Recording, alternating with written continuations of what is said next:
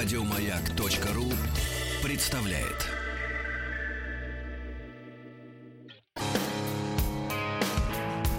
Сергей Стилавин и его друзья.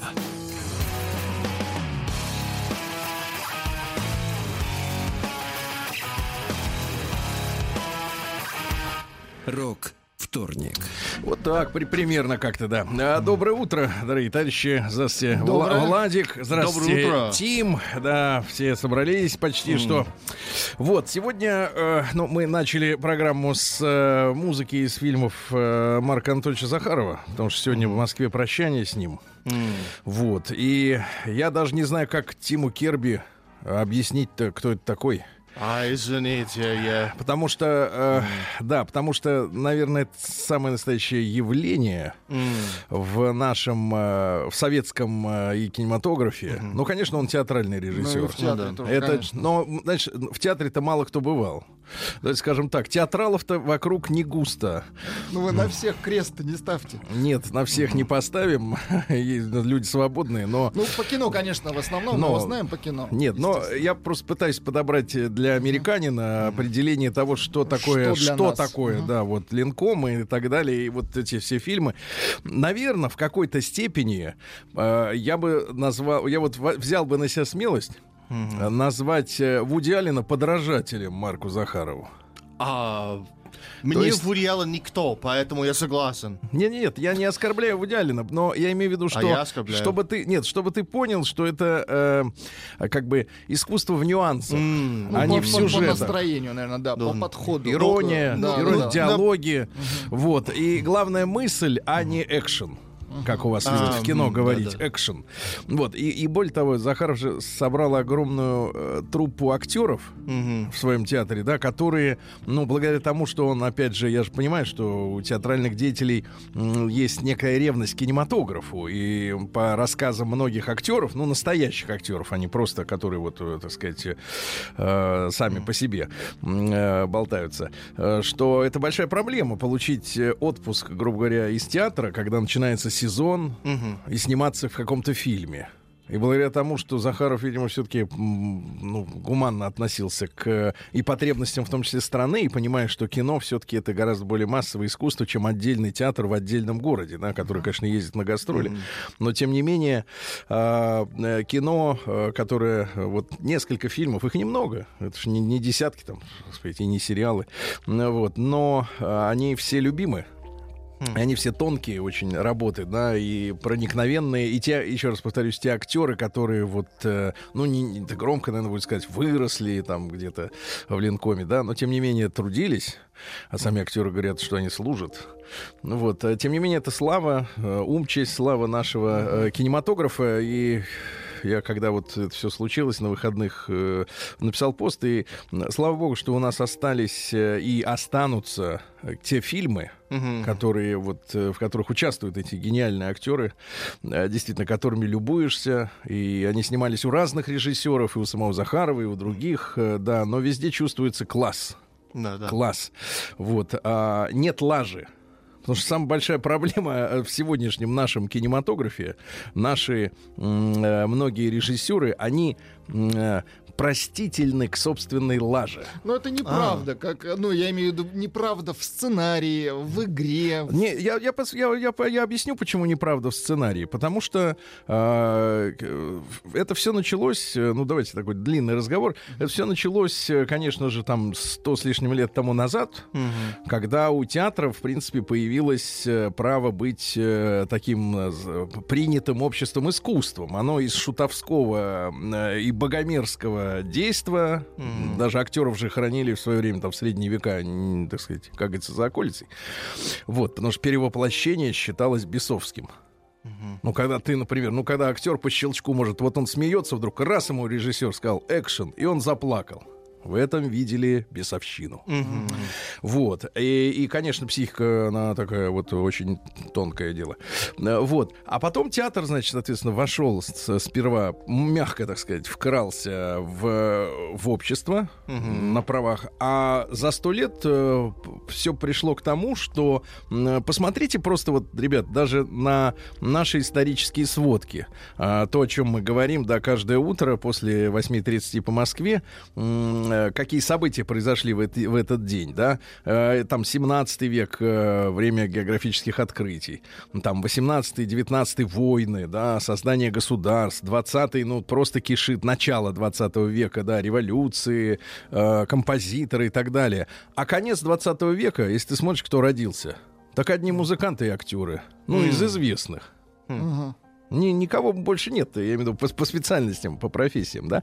И в конце концов все это при, пришло к тому, что э, многие актеры, э, вот не те, о которых я вначале сказал, не линкомовские, а многие, они считают, что вот как бы являются по определению то есть уже просто окончив по, какой-то вуз, да. элитой общества, которое может, э, условно говоря, диктовать какие-то нравственные ориентиры этому обществу. Угу. Ну, быть такими авторитетами, э, ну, с которым склоняются журналисты и политики угу. их ласкают, да, всяко-всяко и так далее и тому подобное. Ну вот, э, я вот этого не вижу у, как раз ни у Броневого, ни у Янковского, ни у Абдулова, да, это были люди, которые просто вот несли свое, свой свет но при этом а, они прилично себя вели прилично mm. себя вели. И, и, и я думаю, что они имели право считать себя авторитетами, но они это не заявляли никак. Потому что сегодня, когда я смотрю в социальных сетях странички актеров, ну, это максимум самолюбования, да, это mm. какая-то позиция, что мы типа, и, вот, да, это реально самоощущение элитарности какой-то. И она меня, вот эта элитарность, она, это не ревность, потому что я никакого отношения не имею к актерству. Просто вы хотите а. понять, с какого? Да. С какого они ну, стали? Ну, дело, дело в том, что, а, дело в том, что нет тех блестящих, блистательных работ, а, которые бы позволили львиной доли вот этого сообщества уважаемого э, киношного, театрального, сегодня, молодого, я имею в виду, сказать, что они стали пупом земли. И я считаю, что наше актерство и, значит, соответственно, и режиссура, и продюсирование, они должны все-таки в первую очередь учиться у таких мастеров, как Захаров и как труппа Ленкома. Вот, в первую очередь скромности, во-вторых, таланту. И, и не, не делать лажи, чтобы за фильмы не было стыдно, понимаете, да? Потому что, э, потому что э, я же понимаю, в чем, я к чему клоню про элитарность. Э, мое глубокое убеждение, что люди расслабились. Они, э, вы знаете, стали э, летать бизнес-классом, э, отдыхать отдельно от публики. И вообще как можно меньше общаться с народом. А ну, это да. в очень большой степени касается, например, и сценаристов, и тех, кто, так сказать, изучает жизнь. Потому что если мы возьмем львиную долю, опять же, извините за, за повторение, комедий современных, она комедия, я имею в виду, uh-huh. то они не просто оторваны от жизни. А вот у меня, вот я смотрю на, на экран и думаю, что ж ты, ну, сволочь, говоришь мне? Нет, это из серии сняли они, а стыдно нам. Да-да-да, понимаешь? И, и, и дело в том, что очень сильна, опять же, вот если говорить серьезно, так называемая актерская внутренняя солидарность. И вот а, тусовка, да, то есть власть тусовки, она намного сильнее, чем мало того, что здравый смысл, но и потребности общества, к сожалению. И они не знают, как живет обычный человек. Это вообще трудный вопрос. Для каждого периода жизни людей очень сложный вопрос, кто герой нашего времени. Но когда я смотрю эти комедийные, в кавычках, фильмы, я же понимаю, но это же это ж не про людей. Это не про людей, понимаете? Это, это какие-то фантазии. Это какие-то фантазии э, людей. Фантастических каких-то людей. Да, да, фантастических, отвратительных людей. Да, фантазии о том, что как они представляют, как кто-то... Жизнь. А, чтобы, а чтобы почувствовать эту жизнь, надо же жить э, внутри внутри. И невозможно, летая бизнес-классом, общаясь с такими же элитными людьми, э, в отдельных автобусах, пере, пере, подъезжая к трапу, э, понимать, а что сегодня волнует человека. Вот что сегодня волнует человека. А, а если ты не можешь объяснить, что волнует человека сейчас, тогда говори о том, что человека волнует всегда, вечно. Любовь, угу. предательство, корысть, да, честь, э, трусость. Вот о таких вещах надо говорить. Э, вот. Не надо пытаться снимать актуальное кино, если ты не живешь жизнью актуального человека, а всячески Ну, стараешься уединиться, так сказать, в своем мире. не живут этой жизнью, но которые бывают э, в Актеры, фильмах. понимаешь, про- проблема в том еще, что актер это исполнитель. А. Понимаете, когда я понимаю, когда девочка в 16 лет влюблена, например, в актера, он, например, красивый. Потому деньги. что у меня некоторое время назад стало складываться ощущение, что в театральные вузы начали брать красивых. Потому что если мы смотрим советское кино, да, там много разных лиц. Ну, Сергей, ты хочешь смотреть романтический фильм со мной? Не-не-нет, я имею в виду разные лица, потому что и народ разный. Он не весь такой вот как бы с подиума э, дома мод Зайцева. Вот, хотя я Славу очень уважаю. Но это отдельное искусство. Понимаете, начали брать красивых. Я понимаю, когда в 16 лет девочка влюбляется в актера, но надо же понимать, это же люди, которые м, м, интерпретируют, вернее, транслируют э, мысли, которые придумали э, продюсер, сценарист и режиссер. Ну, в, там в одном проценте случаев бывает так, что актер является соучастником а, сценария. Вот. И люди, которые изображают, вот, они, я считаю, что м, должны себя очень вести скромно. Очень скромно, потому, потому, что, потому что они всего лишь, э, так сказать, ну, как скажем... Как... Нет, нет, нет, нет, я не об этом хотел сказать. Я хотел сказать, я хотел сказать, что, э, понимаете, это все равно, что волк из «Ну, погоди» вдруг оживет и будет нам И будет читать, учить, да, читать лекции, как нам жить. А ведь, его, верно. а ведь его нарисовали, его придумали, его озвучили. И он, э, да, он по фактуре подошел, да, он талантливый, да, он может вовремя заплакать. Но давайте, товарищи, говорить честно, э, только в зрелом возрасте, в том возрасте, в котором мы застали, например, ленкомовских актеров, то есть это люди уже 50 плюс.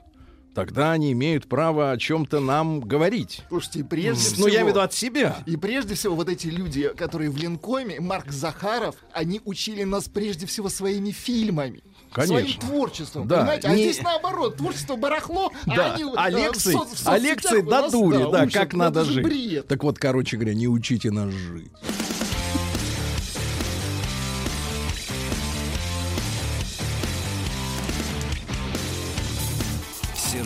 Стилавин и его друзья.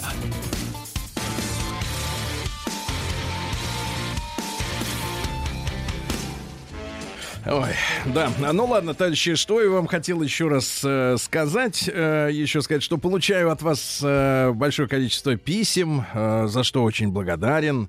Э, вот. э, получил на 20 листах. Ничего себе. Я сейчас попытаюсь. О. Слушайте. Ну, не Ну, получилось. Ну, Не- много. Ну, То- их то- много. то- толстенькая Сантиметр. Давайте как так, минимум. не все 20 звякнули, вот, хрустнули, но получил письмо из Луганска. М. Из Луганска, да-да-да.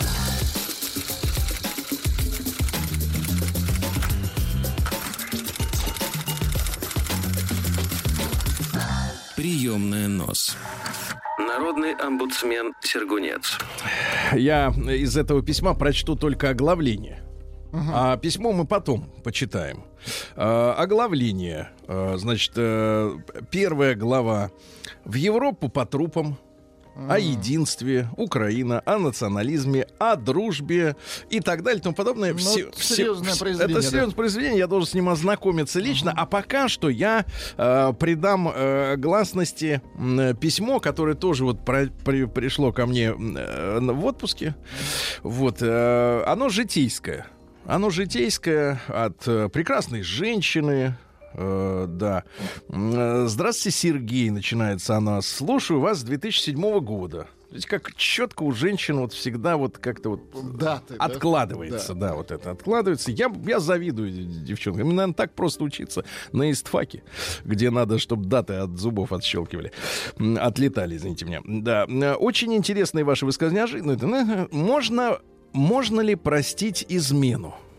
М. Вот она прислала мне такой вопрос, а я, соответственно, поскольку чувствую, э, когда человеку есть что сказать, но он Ну из да. вежливости э, не пишет 10 строк сразу, а просто вот как бы намекает. Я написал э, девушке, ну, женщине, да, что, конечно, я бы хотел узнать э, суть вещей. Да? Ну да, подробности. какие, да, Потому что нюансы. какую измену? Измену роди- родине, вещи, родине, например. За это, да, Давайте можно сесть. Другой вопрос: какой родине? Какой родине? Чьей родине? Ну, Это, это отдельный разговор. Измена мужа. Измена мужа. Узнала я в восемнадцатом году об этом.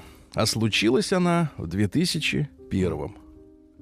Я специально залез э, в э, законодательные акты Российской Федерации и посмотрел, что, например, за тяжкие преступления, тяжкие, ну особо тяжкие, да, с убийством связанные, да, а срок давности ответственности 15 лет. С 18 э, по 2001, если обратно отмотать, получается 17. Срок давности истек.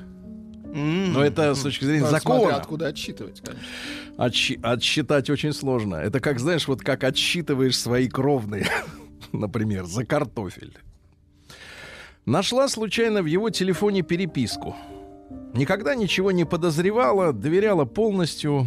Он был волен во всех делах, поездках, встречах. Если сказать, что я была в шоке, это ничего не сказать. Нож в спину. Предательство. Та особа якобы родила от моего мужа ребенка. И умело мужем манипулировала. У нас был скандал, я его выгнала и сказала, что развожусь, он умолял о прощении. Все вокруг мне советовали простить, раз он за столько лет от меня никуда не ушел. Я его простила, ведь 28 лет брака за спиной. 28 лет. А, ладно. В принципе, образцовая семья. Он сказал, что это был случайный секс в командировке по пьянке. О, Случайный секс. О, о, о. Вот теперь скажи. Не ожидал. Просто оп. Нет, оп, это другое. Я вам потом... Ну, это оп, это начало. Нет, но- только не показывайте. На себе вот- вообще не надо. Не надо. Оп. Вот теперь, да, скажите мне, на что рассчитывать, на что, ра- а, на что рассчитывают данные женщины, которые рожают от пляжного тррр, Ай-яй-яй. от пляжного тррр. От пляжной грязи, давайте так. Ну, Вы с уважением относитесь? Это же Ан- образно. Они, может быть, используют некую Нет, ну хотите, технику ну, или можете произнести оборудование. слово «тр», я же... Так я, так и- я Пытаюсь два смягчить. раза вам произнес уже, а Ну, вы не угомонитесь. Трактора так не работают, они чих-пых. И все, и все эти годы эти женщины лезут в семью, а он, чтобы я не узнала, с ней переписывался и отправлял деньги на На ребенка. ребенка. 17 лет. 17 Подросший лет. ребенок, наверное, уже. Сказал, что любит меня, что совершил ошибку, что она его шантажировала. А у меня вопрос. А почему не послал ее сразу и далеко? Можно ли ему теперь доверять? Очень тяжело и неприятно. Если изменяют и живут дальше с женой, но и прости переписываются, как это назвать? Меня он окружил сейчас такой любовью и вниманием, какой не было никогда за все годы нашей жизни. Чтоб только я его не выгнала. Буду признательна, если вы, Сергей, дадите мне совет или наставление, как жить дальше. Но наша переписка э, закончилась на том, что я порекомендовал, конечно, во-первых, поставить точки над «и» в плане ребенка. Мгм. Ну, я имею в виду сдать э, ДНК-тест сейчас это. За Ну, эти, конечно, за эти годы... можно узнать. за конечно. эти годы многое в технологиях медицинских изменилось, на что, правда, женщина мне писала, а что дальше будет? Что дальше будет? Но мне кажется, когда количество проблем превращаются в э, катастрофу, все равно вот специалисты рекомендуют решать последовательно. Как Мгм. вы говорите, американцы, степ-бай-степ. Step by step, baby. Да, и мне кажется, первое это понять, э, что за дамочка там на том конце э, провода, если уж надо разбираться. Потому что, конечно, эх, сло- вот я вот смотрю, Ну, сл- сложно, слушай, да. сложно нашим женщинам живется-то, а? Вокруг ведь одни кобели проклятые. Тут Владик. пред- предлагают Ну, назвать это от пляжного Трампа. Вот так. Ну. Ну, элегантнее. Трамп. Пляжный Трамп. Пляжный круглосуточно. Адрес стилавинсобакабк.ру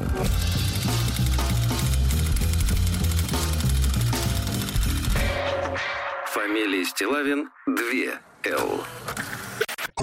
День дяди Бастилии пустую прошел. 80 лет со дня рождения. Ух ты, а ей уж 80.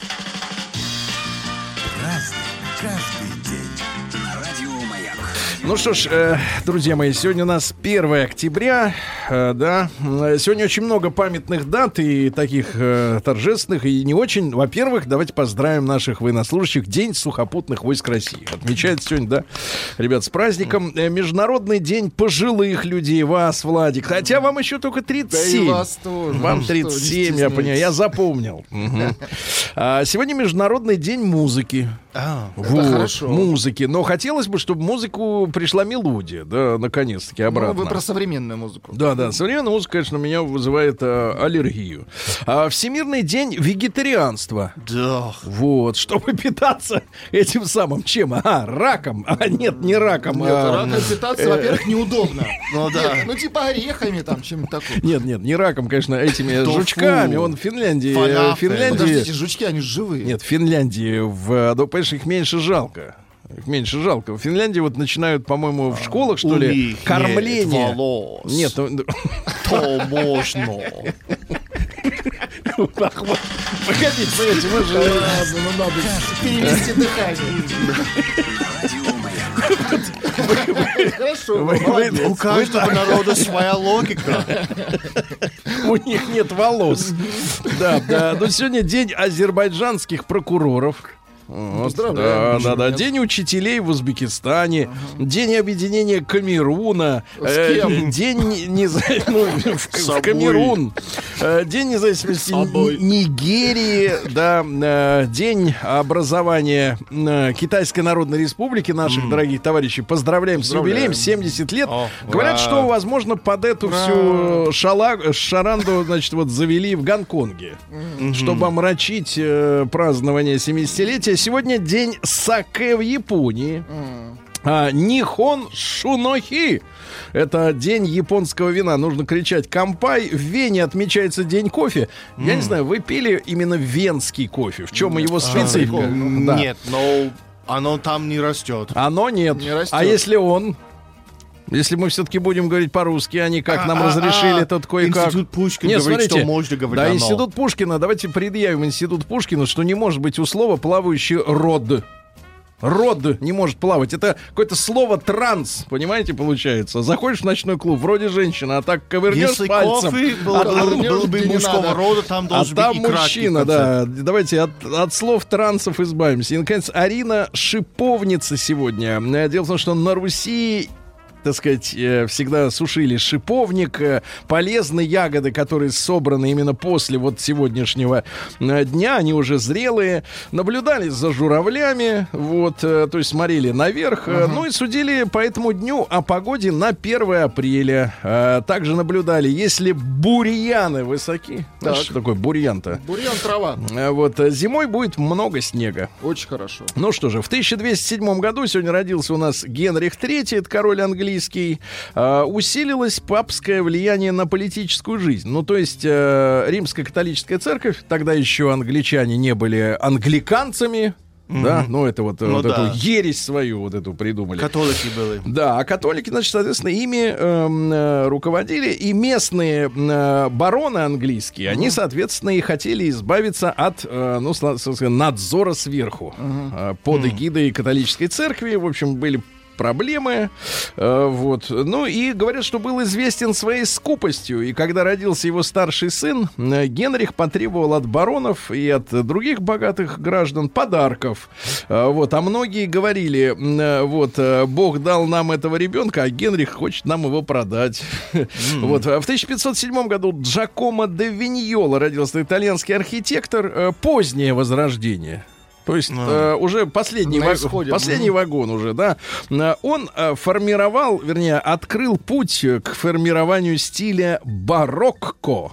Э, Барокко. Ну, там овалы, очень много овалов. Очень А, много овалов много, Ну, да. Сегодня в 1550-м Иван Грозный издал приговор это таким словом назывался указ, об испомещении в московском и окружающем, э, окружающих уездах избранной тысячи служилых людей. Короче говоря, Иван Грозный сегодня создал регулярную армию. Понимаете, да? Не просто какую-то там гвардию А все говорят, что это было Петр Первый создал. Петр Первый армию нового образца, А. а Иван Грозный современного на тот момент. Понимаете, Петр да? Первый стрельц- от стрельцов избавился, поэтому... Да, да.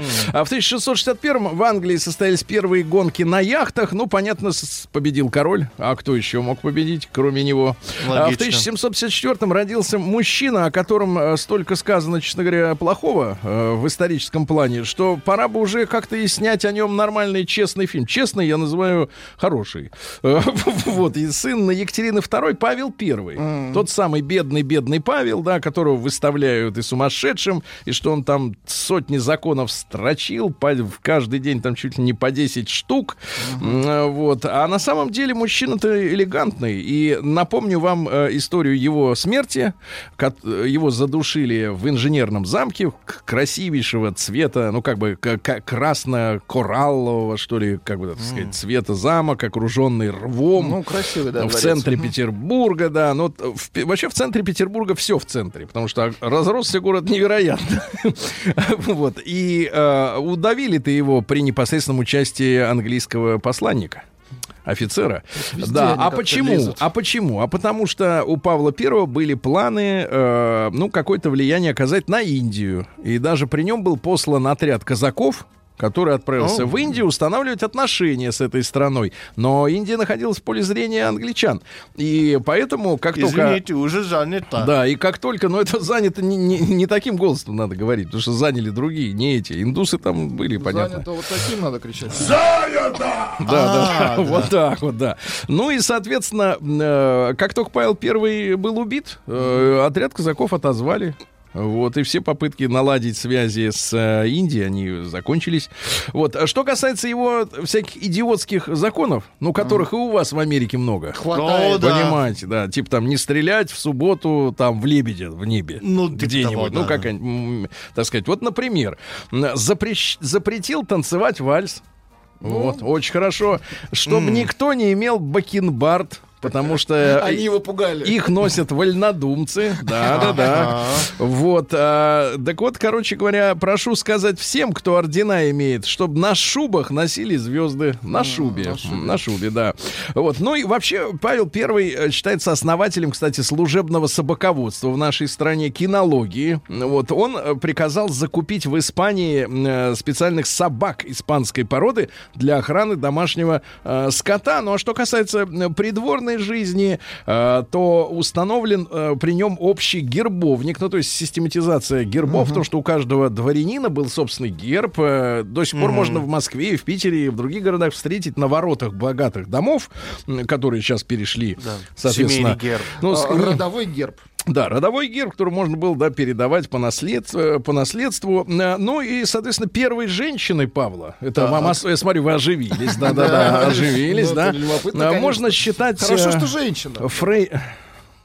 Ну, это уже неплохо. Нет, ну в то время такие, так вопрос не стоял. Во Франции стоял. В 1700... Всегда. Все, закончим. В 1791 э, Сергей Тимофеевич Аксаков родился. Это писатель, автор биографической диалогии, м, значит, соответственно, ну, вот семейная хроника сначала, а потом сказка «Аленький цветочек», который, конечно, вы уже все знаете. Там чудище, да?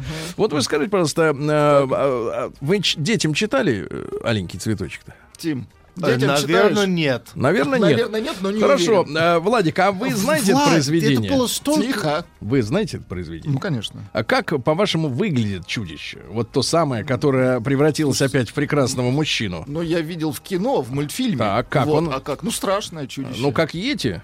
Хуже? Ну, там, да, какой-то такой, типа а такой Да, страшный вот медведь. это всегда меня волновало, как на самом деле выглядит. да.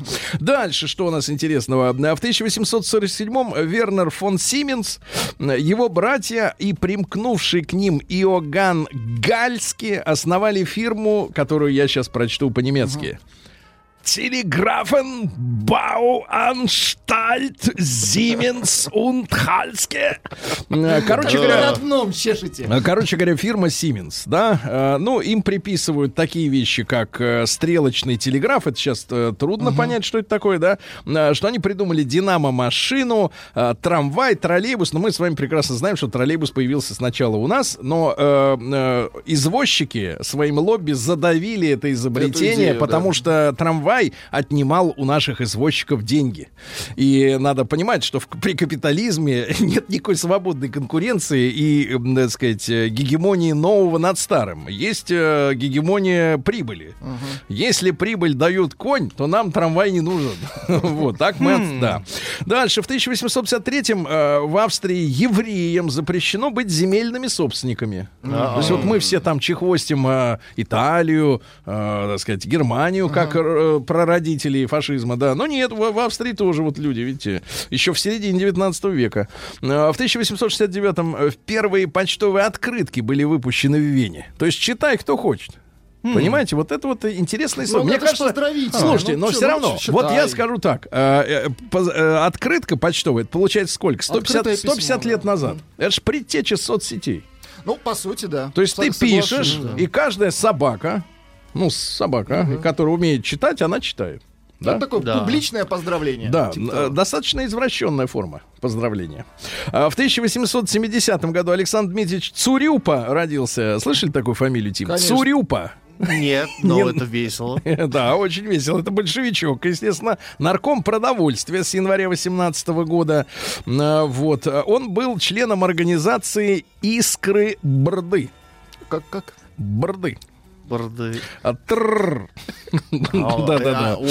Вот. Он был одним из организаторов, кстати, в 18 году так называемых продотрядов. Но это когда вооруженные э, люди э, приходили И отбирали всю еду. в деревню, да, и говорили, мы у вас забираем хлеб. На самом деле, конечно, продразверстка, которая входит вот в эту- во всю программу, появилась еще в 16 году, еще при царе, потому что крестьяне, видя большие темпы инфляции, не хотели продавать э, по закупочным ценам государству хлеб, да, и тогда уже про- появилась продразверстка, то есть не надо все на большевиков сваливать, но продотряды, это вот когда был террор самый настоящий, да, и людей убивали за то, что не хотели, да, утаивали свой собственный хлеб, ну, свое имущество, да, это вот при этом начались, товарищи. В 1871-м лидер американских мормонов Бригам Янг арестован по обвинению в сожительстве с 16 женами. Но интересно, что вообще... Все равно выжил. Но вообще он был женат на 55, минуточку. Молодец, Да, от которых, от которых имел 57 детей, что говорит о том, что две были любимые. Плодовитый, да. Да-да-да. Вот, А до кстати... сих пор есть э, университет имени Бригама Янга. Да, да, Да, кон- есть. Конечно, конечно. Так вот, он построил целую усадьбу, она называется Lion House, и у каждой женщины были отдельные апартаменты. а Это он вот, удобно. а он вот шел вот вдоль улицы целой, кстати, и Ну, думает, как- как а сейчас, сейчас вот сюда зайду. И такой почтальон стучит дважды, да? Ну и Уильям Боинг сегодня родился в 1881 это американский промышленник. Он э, крупнейшую авиастроительную компанию оставил и занялся лошадьми. День дяди Бастилии пустую прошел. 80 лет со дня рождения. Ух ты, а ей уж 80.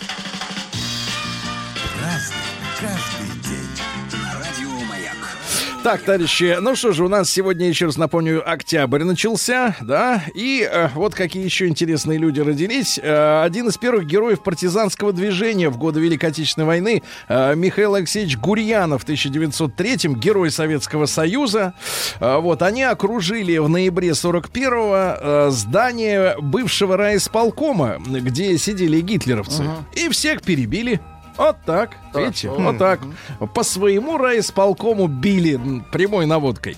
А В 1903 году Павел Григорьевич Тагер родился. Это наш изобретатель в области звукового кино, профессор.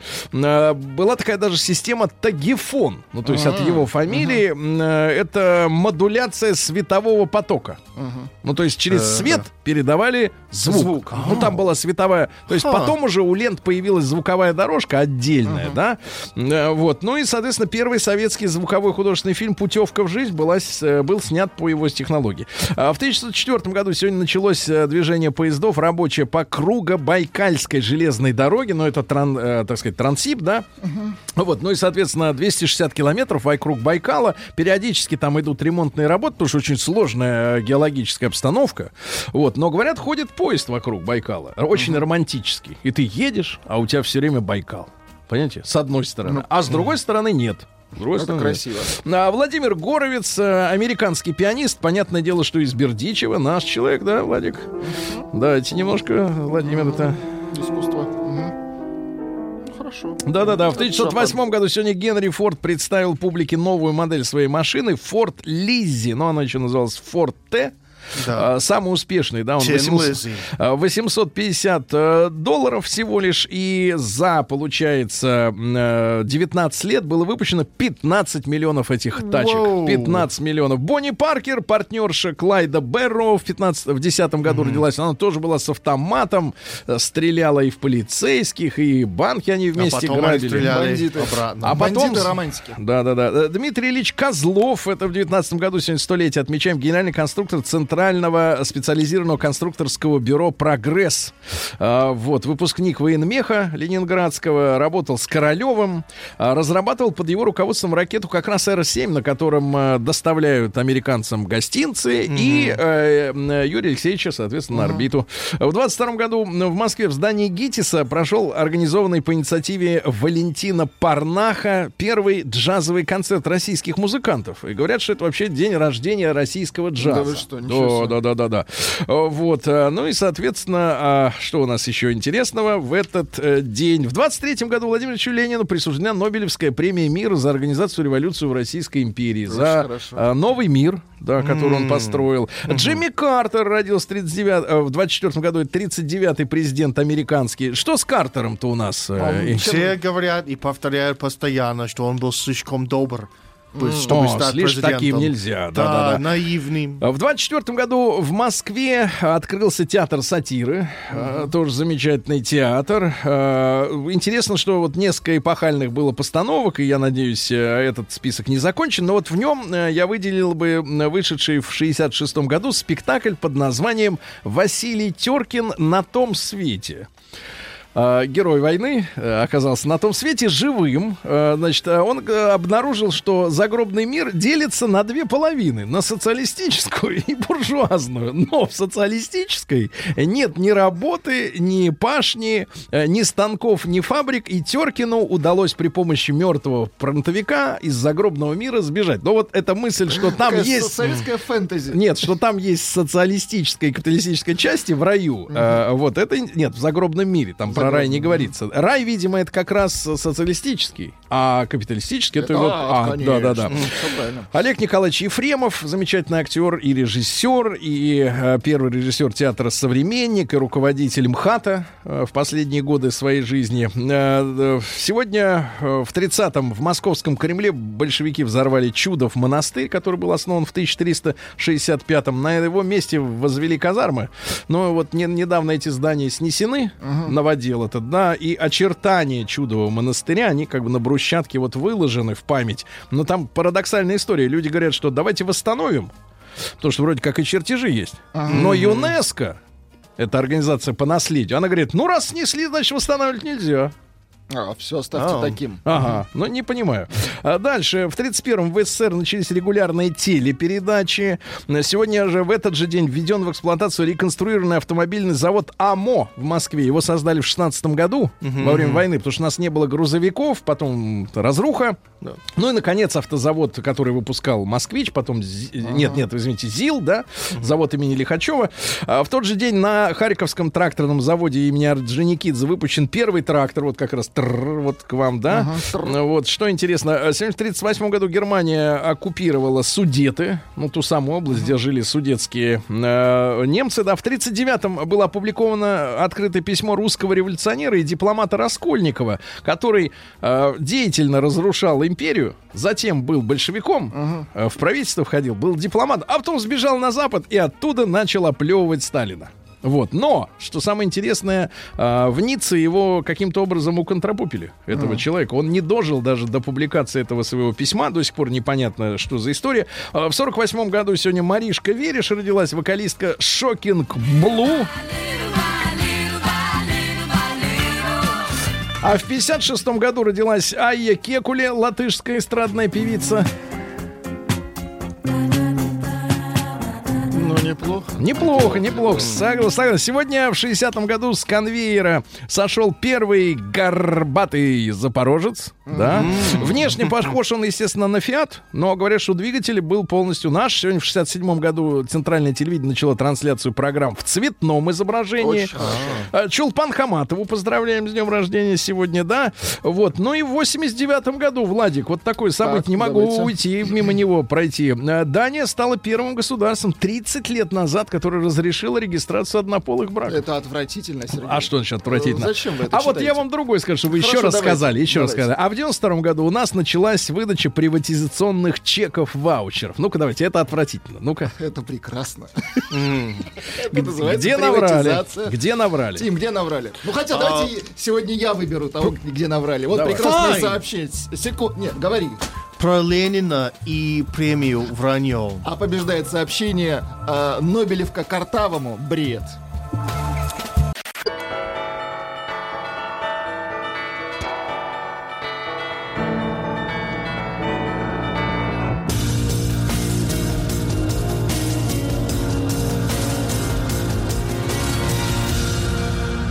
Зона 55.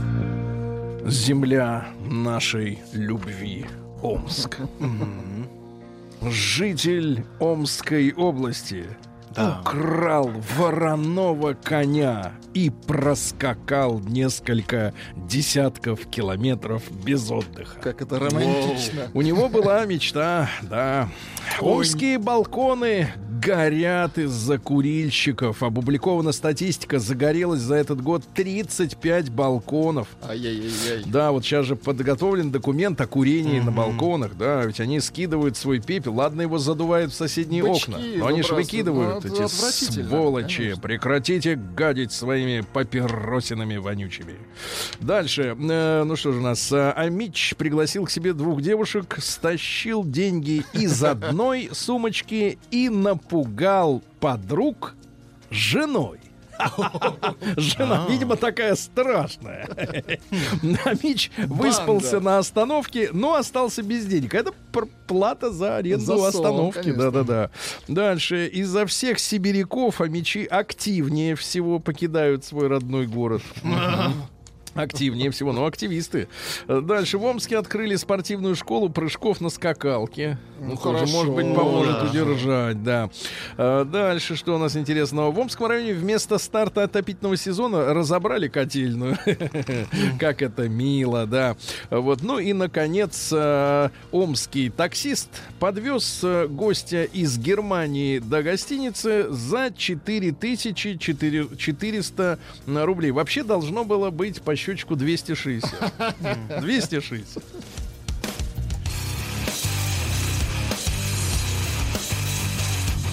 Сергей Стилавин и его друзья. Ну что же, э, давайте-ка мы посмотрим, ребята, э, на события в России, в мире хорошие. Э, Массовая свадьба в Дагестане попала в книгу рекордов Гиннесса. Ну, это хорошо. Э, 10 тысяч гостей.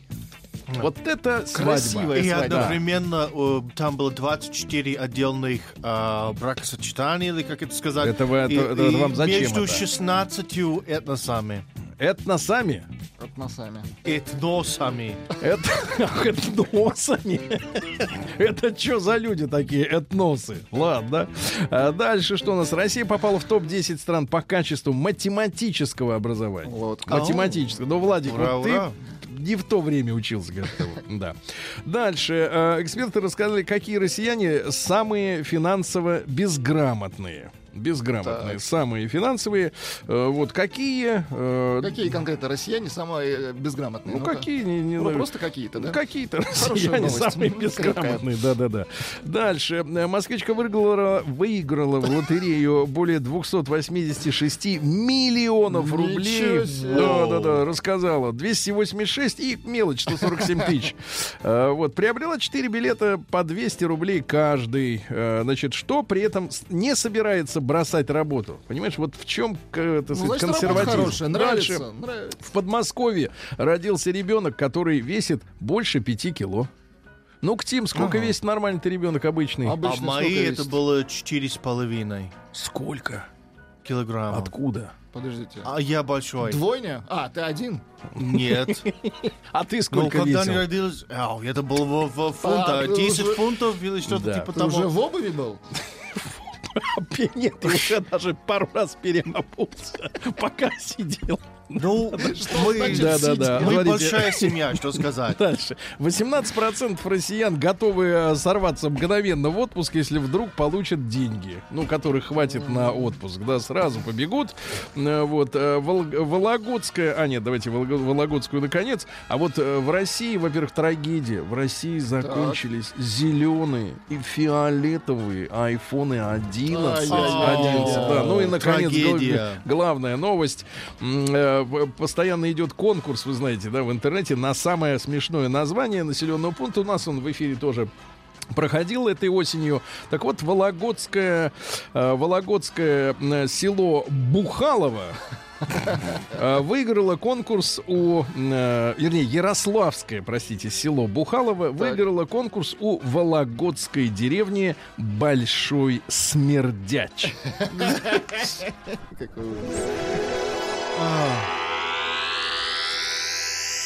Наука и жизнь. Ну что же, ребятушки, на заметку детишкам, а именно миллениалов. Это люди, которые когда родились-то, миллениалы? На грани родились. Только родились, а уже переобулись, как, как наш дорогой Тим. Так вот, оказывается, питание на ходу, ну вот когда идешь и жуешь, Да, да. идешь и жуешь, может привести неожиданная версия к, к цинге. Цинге? Да, А, цин, не тенге Ну, понятно. казахский, да. а цинги.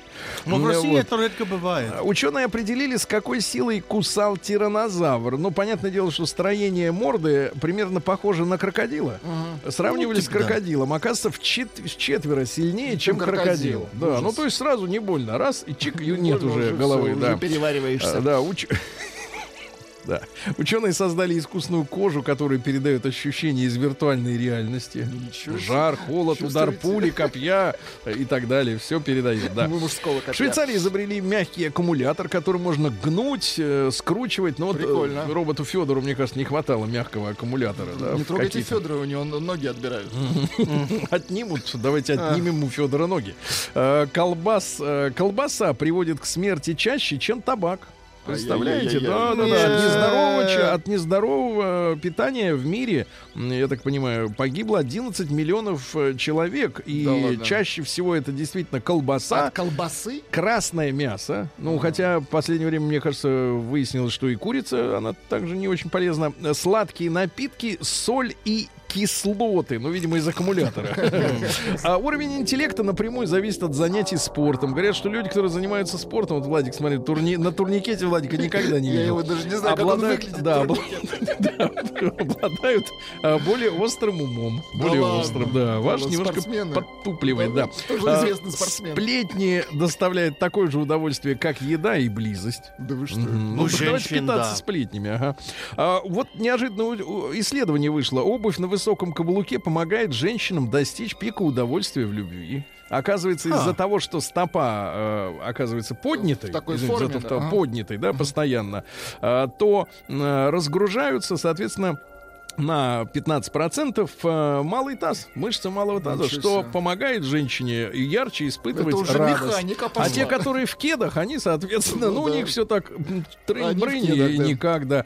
Ученые создали искусственную кровь, совместимую с любой группой. Ну, то есть, что там, видно, там не хватает. Ну, и Вау. пару сообщений главных, да. Во-первых, загрязненный воздух во время экзамена приводит к более худшим оценкам, если чем в вентилируемом помещении, да. Ну и, наконец, э, ученые выяснили, что красивые работники сферы обслуживания, Так. ну, за прилавком, там еще где-то, клиентам не нравятся.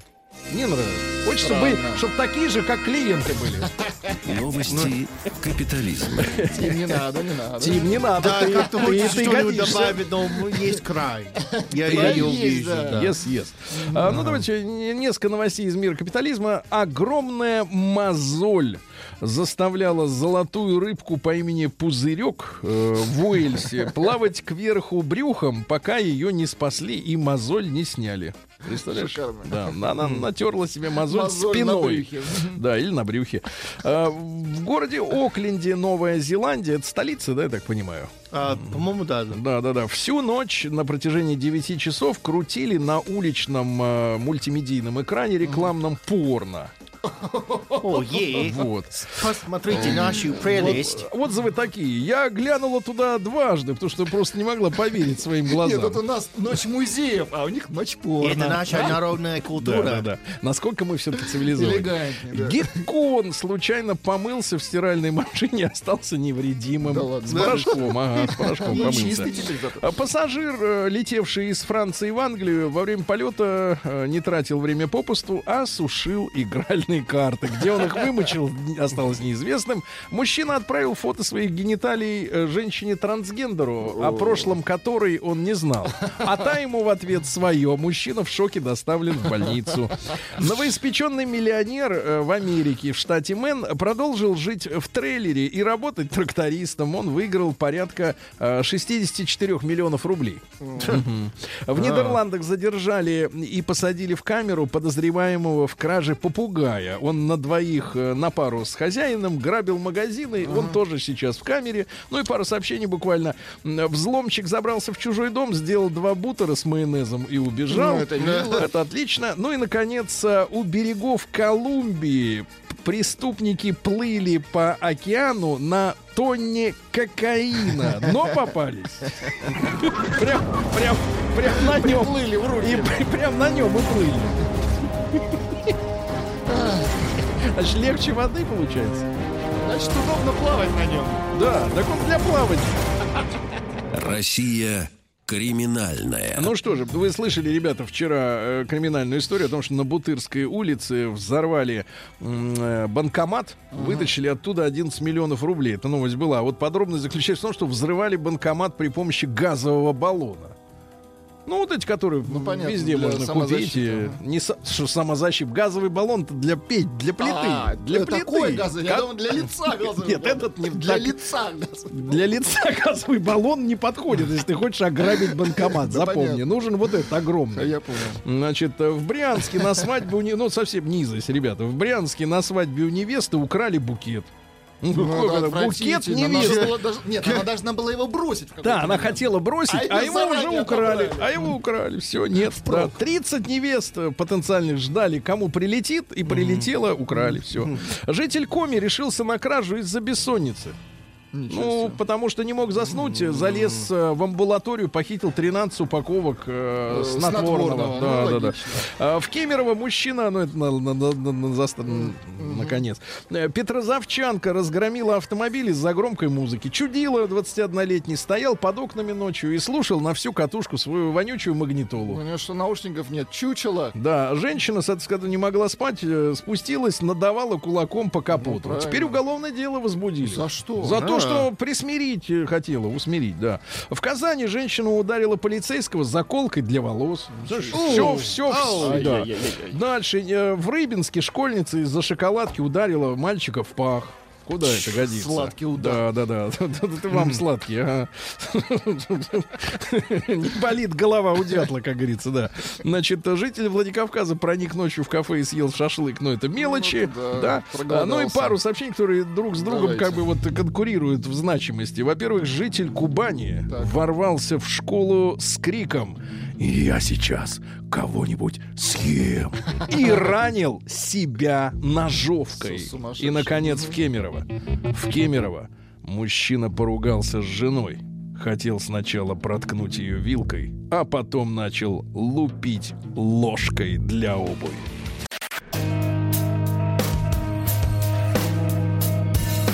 Сергей Стилавин и его друзья.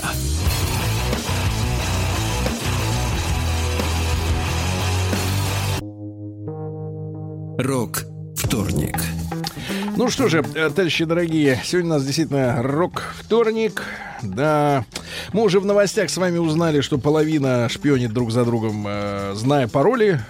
Вот, Тим, так что ты вот здесь. Э, Дети-то в Америке. В смысле, Твои, здесь говорю, того- дети в Америке. Да. Да. Прямо сейчас, Четко говорит. Да, в Америке. Вот. А за тобой шпионят все равно. Это да, удобно, да. да. Дети уже в Америке. Да-да-да. И люди рассказали, какие слова они хотели услышать от родителей. Первое, что бросается в глаза, я больше не буду пить. Папа, не пей.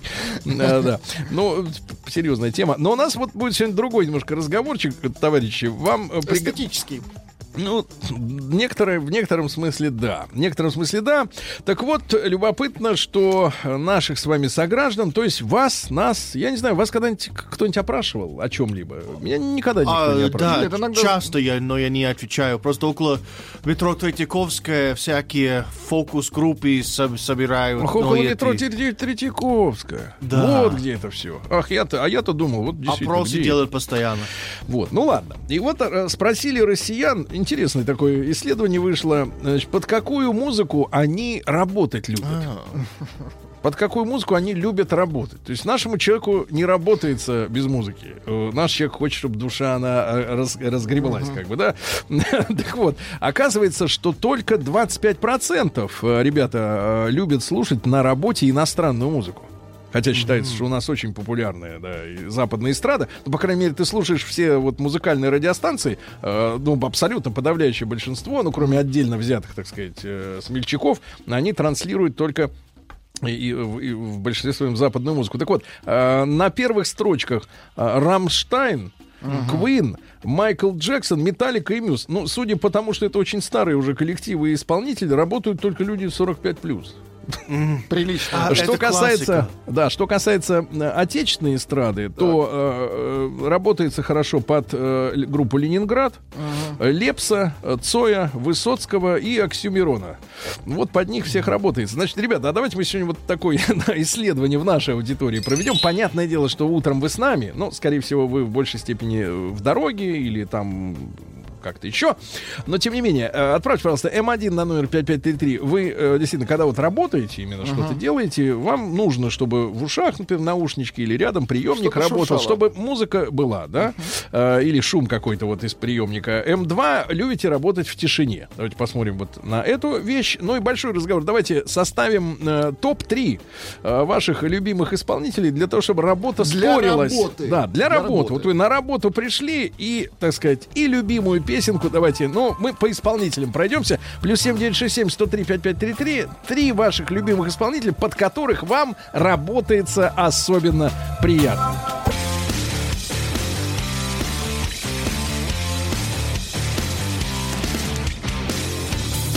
Сергей Стилавин и его друзья.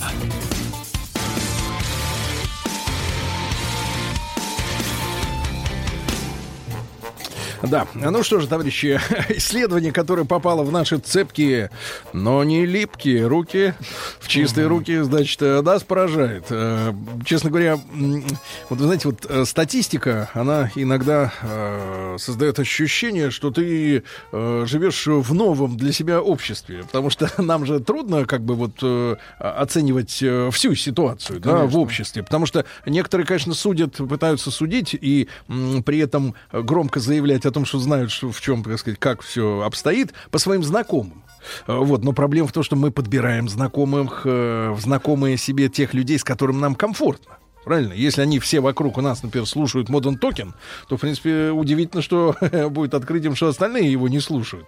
Но а, статистика такая вещь более независимая, да, более объективная, чем наши личные представления уж точно. И оказывается, что только 25% э, ну, трудящихся, они любят э, иностранную музыку. На заметку, в принципе, тем музыкальным радиостанциям, да и нашей музыкальной редакции. И редакторам, да, да, да, да, на тему того, что же нужно народонаселению. Но мы сегодня посмотрим, именно как в нашей утренней аудитории э, сложим свое представление об этом. Так вот, э, только 25% любят иностранную музыку э, включать во время работы. Она их стимулирует, чтобы работать лучше. Ну, например, хирурга, Шутка. А, Да, да, да. Rammstein, Queen, Майкл Джексон, Металлика и американские Muse. хирурги слушают музыку. Я понимаю, вам-то что, море по колено. У вас это соцстрах. Ну и, наконец, а остальные 75%, они работают под отечественную мелодию.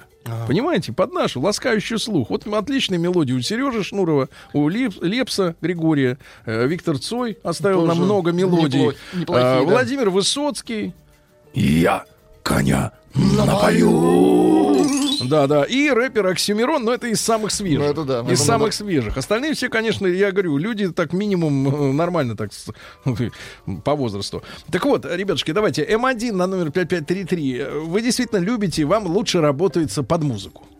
Он, например, если вот, например, Леха наш таксист, он что? Он что, должен только под, под вот это тр-тр работать? Да, ему нужна музыка наверняка, да, или разговор какой-то. Громкий. А М2 на номер 5533, соответственно, вам лучше работается в тишине. Еще раз, работается. То, что вы кушаете, спите, вот, дома проводите время, это уже э, другой разговор. Давайте ваши звонки 728-7171. А вот как раз Леша, легок на помине, как говорится. Лешенька, доброе утро. Доброе Да, утречко да. Всем. Мужчина, ну я понимаю, что утром ты с нами, правильно, да? Да. Всегда, always. Always, понимаю, э, да, как гигиенично звучит. Э, Вот, ну и соответственно, ну А, а я, ты знаешь, в, в подсознании я об этом тоже думал. Я просто не смог сформулировать. Э, Лешенька, Лешенька, ну, так, но С тем не менее, иногда же нах- находит что-то, вот хочется как-то ногой притопнуть. Ну, конечно, находят. Например, вот с утречка, ну, бывает такое, там, ранние заказики, ничто не пробуждает, как Big Gun и Thunderstruck у ACDC. Это прям, э, вот утречка прям заряжает. Проснуться, чтобы, да? Да, да. Да, совершенно верно. А, та- да. Но Долбанутый громом, перевожу прилично. Да, да, да, да, да. Скажу так, э, статистика, судя по всему, немножко подвирает. А чего? Народ наш в основном слушает импортную музыку. Так это у ваш московский, наверное, народ-то. Ну, Ты за возможно, всех-то, за весь народ не городи тут. Единственное, чего у меня нету, это, конечно, шансона вообще нету, даже в радио не включено. Это, Да. это для меня лично, ну, мне не нравится. А вот, что Странно. касается э, пассажиров, Да. ну реально, в основном э, у где-то 40 плюс, ну, Modern Talking и старый добрый английский хард.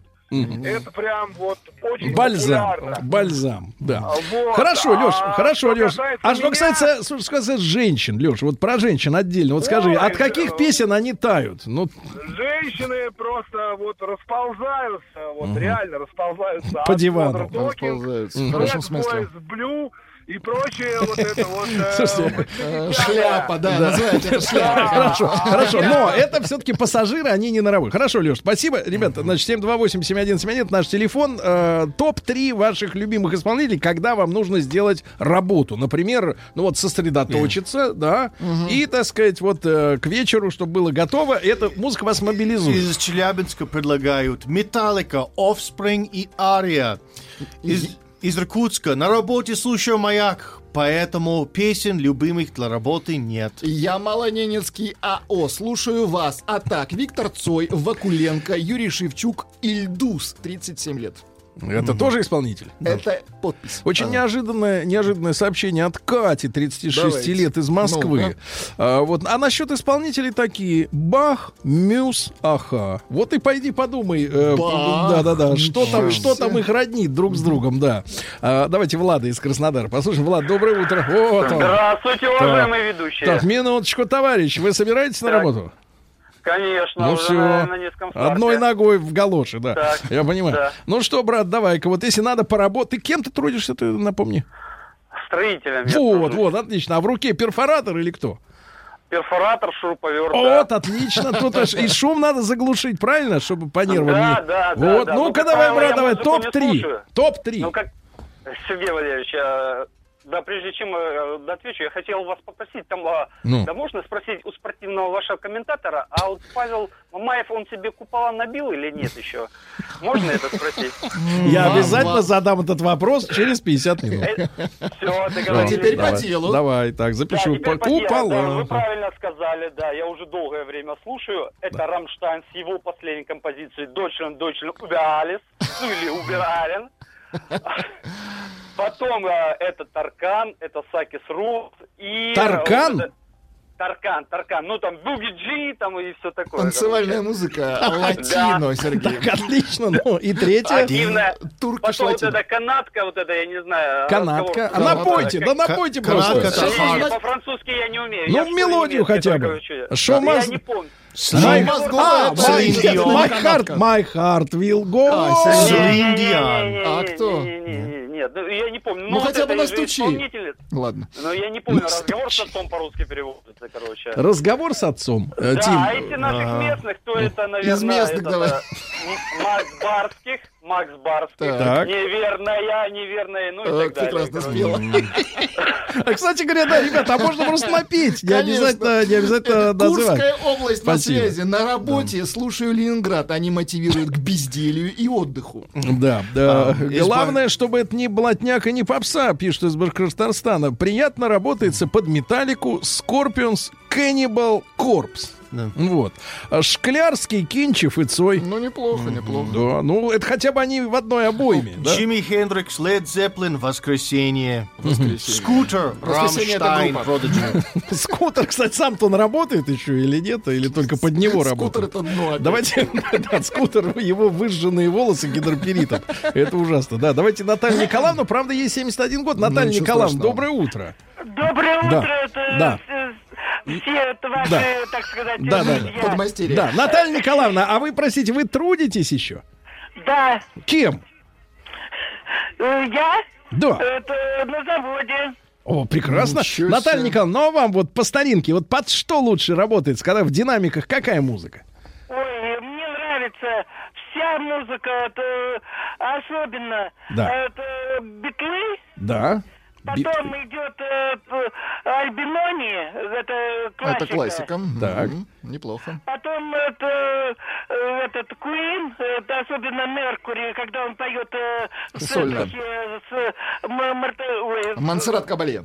это, это, как ее, Барселона, это Да. для меня, вы знаете, это э, просто, и вообще вот такие, это, вообще, вы знаете, Ой, я что очень- хочу очень сказать? здорово. У меня- Вот слушайте, вы очень продвинутая У бабушка. вас хороший вкус, Нет, вы во-первых. знаете, а между прочим, я еще не бабушка, у меня нету внуков. А, Ну, это, ждем, извини, ждем. а угрожать не надо. Да, спасибо, Наталья Николаевна, спасибо, да. Жалко. А Рамштайн Продиджи, господи. Лед Зеппелин, Джимми Хендрикс и Воскресенье. Воскресенье неплохо. Марк Knopfler круглосуточно пишет о нем Анна, 42 года из Москвы. Марк, это Dire Straits, да? А, Это гитара, да. Dire Straits. А вот смотрите, прекрасный набор Цой, Агузарова и, внимание, Юлиана Караулова. Рамштайн, Ленинград, Мумий Тролль, Да. Queen, Limp Bizkit. Электронная напрягающая музыка, по-моему, он имеет в виду. Да, ребят, я напомню, что по статистике э, 25% только любят э, в целом в стра- по стране работать под иностранную музыку. Остальные все люди предпочитают отечественных исполнителей. На первых строк- строках рейтинга Ленинград, э, Лепс, Цой, Высоцкий и Oxxxymiron. Вот. А что у вас? Вот давайте топ-3, плюс 7967 103 5533. Много лет. Каждый день сразу после ва- вашего эфира включаю Black Sabbath, Джимми Хендрикс и Лед Зеппелин. Ну-ка давай Рок. этого Джимми Хендрикса Давай. напой. О, я не могу, у меня совсем другой голос, а я знаю. Hey Joe, where are you going with that gun in Hey, your hand? Joe, давай, не, не, сейчас я это не мое- поставлю. Это должно быть что-то более абсурдно, вот, как... вот вам Джимми Хендрикс. Fire.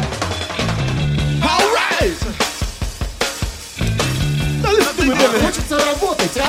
Да, да, отлично, отлично, отличная музыка. Да, давайте Максима из Саранска. Кстати, э, просвещение юного поколения э, на тему э, вот этого наследия, да, Классика, музыкального. да, Это классика. наша задача, товарищ дорогой мой. Надо, кстати, завести нам проект по просвещению, Классика, потому что да. многие даже не знают, что такая музыка есть. Максима, давайте. Максим, доброе утро, добрый день. Доброе утро. Да, Максимович, вы работник умственного труда или офицер? Я работник половины умственного, половины ручного труда. То есть Прекрасно. полдня можно просидеть за столом, полдня поработать руками. Хорошо. А вот, за столом, а если тогда надо вот сосредоточиться, что включаете? Ничего, пусто, ничего. А когда не надо сосредоточиться? А когда не, когда не надо, два варианта. Вот тут пару лет на маяке крутили старые советские песни, которые не заезженные. Да. Такие вот я себе составил альбом «Это раз». Потом а, там были песни старые, бардовские, там песни 20 века, тоже два.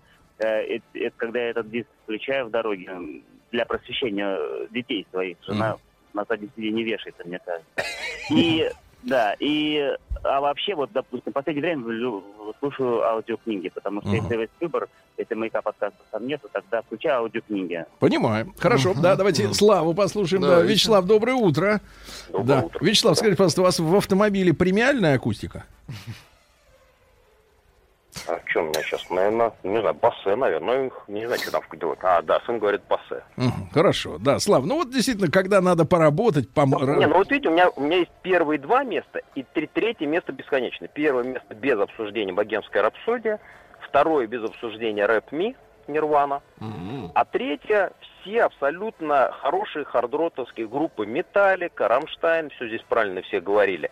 Но там нету ничего такого. Потом мне Smash Mouth обожаю. Но это уже как бы и современные ребята есть, очень хорошие. А, да, ну и Продиджи, естественно, вне сомнений. Ты смотри, какой басок-то у сына уже прорезался. Да-да-да. А ты еще, мы еще сынок. помним его мальчишкой маленьким. Нет. Спасибо, Слава, да. Песни группы Би-2. э, Нравится Гульнаре в Казани. Да. Да, А ли- вот а, Саша из Воронежа, 48 лет, на работе всегда слушаю Депеши. Санкт-Петербург, Ленинград, руки вверх, транс. Трамп? Транс. Нет, а вот а 73 есть кто работает под музыку трап? Это у нас есть иллюстрация? Включите нам, пожалуйста, музыку трап. Может быть, кому-нибудь понравится. Вилли Токарев, э, Владимир Осмолов, Сектор газа. Вот такой, э, например, наборчик. А давайте группу... э, Да, да, да. Сейчас, Ну, вы поищите мы пока, телефон. Давайте Антона из шахт послушаем. Ему 40. Антон, доброе утро. Доброе утро. Да, друг любезный, ну вот надо поработать ударно. Что в наушниках будет? Наушник, ну, не наушник, скорее в машине. Да. Это однозначно слепнот. Слипнот. Слипкнот, да. Да, Прекрасная хорошо, группа. хорошо. А есть трап-то? Нет? Нет, что-то Нет, не давайте видим. почитаем, А, пока вот эти ищем. группы я не знаю. Слушаю на радио, на работе группы Громыка, Да. Биртман, Пневмослон. Ну, добавил бы еще и четвертую. Некоторые группы это выдуманные. из хобота когда. Да, э, это что-то, да. чтобы я читал сообщение в эфир, по-моему. Вот э, Карузо, Лемешев, Пенкин. Пенкин. Хорошо. А, Пенкин Радио да, Маяк, молодо- да, из диджей и Армин Ван Бюрен. Вот, Рома, пожалуйста, 37 лет. очень хорошо, да. Linkin Park, Korn, Моцарт. Посмотрите сразу. А человек Моцарт и 32 Korn, года из да. Красногорска. Кадышева, Валерий Яковлевич Леонтьев и Напалм Деф. Ну, это шутка. Деф, правильно я говорю? Деф. Да. Ну хорошо, ну хорошо. Ребят, продолжаем собирать фанатеку.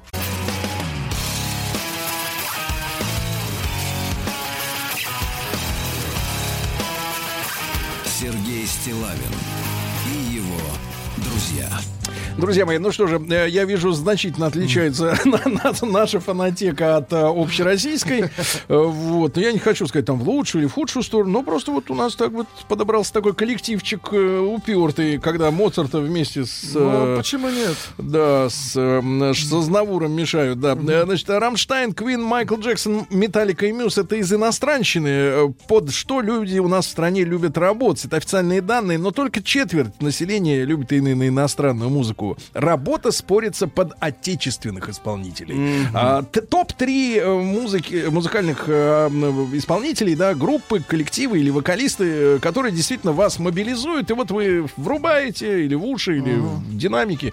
Ну и, соответственно, р- р- так сказать, все, все, как говорится, пучком. Чиш, Ария, Гарик Кричевский. Нижегородская область. С утра бодрит сектор газа «Грязная кровь». Из Петербурга пишут Yellow, Ник Кейв, Рамштайн, нейромонах Феофан. Мой любимый, ура! Вот не нейромонах. Ты давай нормально говори. А, Нейромонах Вот, Феофан. э, давай дальше. Значит, э, Кью, Депешмот и кино. Ну, они друг у друга тырили в свое время. А, Екатерина из Кисловодска. Кать, доброе утро. Добрый день. Доброе утро. Ой, Сергей, я счастлива, что я к вам дозвонилась. Вот, Это взаимно, Екатерина. Ну, да, у меня латиноамериканская музыка, ну, любая, Мгм. мелодичная, вообще мелодичная музыка, французская. да. И я с советских времен человек, молодой пенсионер. Наша эстрада советская, хорошая.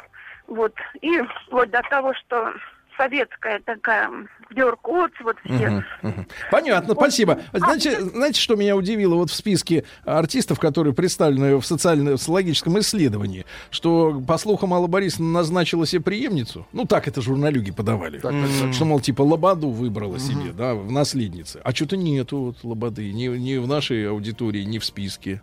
Может, Алла Борисовна как-то погорячилась, э, поторопилась, может, так сказать. э. А я, Понимаю. пи- Ну я что, ну, надо без лечиться, конечно. металлики и без вас не работаю. Выпьем за любовь Игорь Николаев, э, дым сигарет с ментолом Нэнси, рюмка водки Лепса, пожалуйста. Это Леша Заливали 44. каток, слушаю, Михаил Тименьш. Заливали каток. чья это песня? Это Розенбаум А, помните? серьезно? Ну, вы день рождения праздновали. Вы все включали. Заливали каток. Знаешь, так заливали, как будто, не знаю, А, как будто для- другое Из заливали. Краснодарского края пишут, для нас любимый исполнитель тот, кого с утра включил начальник. Начальник, понимаю. Мираж, Сандра, Ласковый май. Денис 20 лет э, из Питера. Но ему 20 лет, а уже Сандра, А понимаете? кто такая Юлиана Караула? Уже пятое сообщение. Это красивая приходит. женщина. Она не забивайте пишет. голову. Понятно. Не забивайте Понятно. голову. А, Кадышева, Леонтьев, э, Напалм Дес. Гарик Кричевский, Чиш, Ария. Гарик Мгм. Кричевский. Ну, тоже вариант. Да, Ну давайте Владимира Петровича послушаем. Владимир Петрович, доброе утро. Доброе утро, ребята. Владимир Петрович, рады, что вы настоящий. Да я настоящий? Да, да, да. Тут, видите, по- пошла такая история. Настоящий, Владимир Петрович? Да. Да, настоящий. Сереж, Ау. вот, знаешь, я вот лично очень ну, не против того, чтобы на маяке, допустим, звучала музыка, ну, как сказать, зарубежная. Мгм. Вот, допустим, Владимир, Владимир Макецкий. У него прекрасные передачи, прекрасно он это все подает. Но вот в заставках между, ну вот даже в вашей программе, вот желательно, чтобы все-таки на русском языке звучали песни. Застав. это Застав. Хорошо, Да, ну, учтем. заставка А просто вот- бе- без а текста очень обычно. люблю Высоцкого, очень люблю Высоцкого, Розенбаума. Вот. И, конечно, обалденное исполнение это вот э, э, романсы и танго в исполнении Иосифа Кобзона. Мгм. Мне дети закачали на флешку, вот я частенько включаю, я просто балдею, как хорошо исполняет, как, как это интересно. Балдеем. Да-да-да. Леонтьев наше все читаю. Согласна. Да-да-да. Что у нас еще? Сектор газа. Вивальди, топ номер Вивальди, один. Вивальди. А вот, например, Паник от The Disco, Пласибо, Coldplay. Хорошо, сектор газа, Осмолов, Токарев, Вилли. Ну, Давайте Да, Илю- это Илюшу из. Ижевска послушаем. Илья, доброе утро. А, Доброе утро, Маяк. Доброе Да. утро, страна. Да. Ну, пожалуйста, когда надо поработать ударно, что включаете? А, ну, чтобы, скажем, зарядиться, включаю архив а, You Make Me Feel трек. Там особенно начало такое зажигательное, вот, бодрит очень сильно. А, если из наших брать, просто слышу, что постоянно два зарубежных исполнителей, из наших очень нравится ДДТ. Да-да-да. Хорошо, хорошо. Дальше, что у нас интересного? Э, Лазарев, Мадонна, Цой. Мадонна Цой? Лазарев, Мадонна, это разные люди. Понимаете, это не трио. Э, Вот, э, Володя из Питера, послушаем, ему 43. Вал- Владимир, доброе утро. Здравствуйте. Да, да, Володя, пожалуйста. Вот, когда хочется взбодриться, слушаю Титаренко с Огурцовым. Так, а вот так, чтобы совсем. Для души. А Титаренко с Огурцовым догадались, кто это, да? А дальше? А А следующий? дальше Сплин и Би-2. Очень хорошо. Пере- А, да, Эй, подруга, посмотри на меня. А, э, пришло сообщение. Передайте тому, кто слушает Таркана и Барсова, что он булкотряс.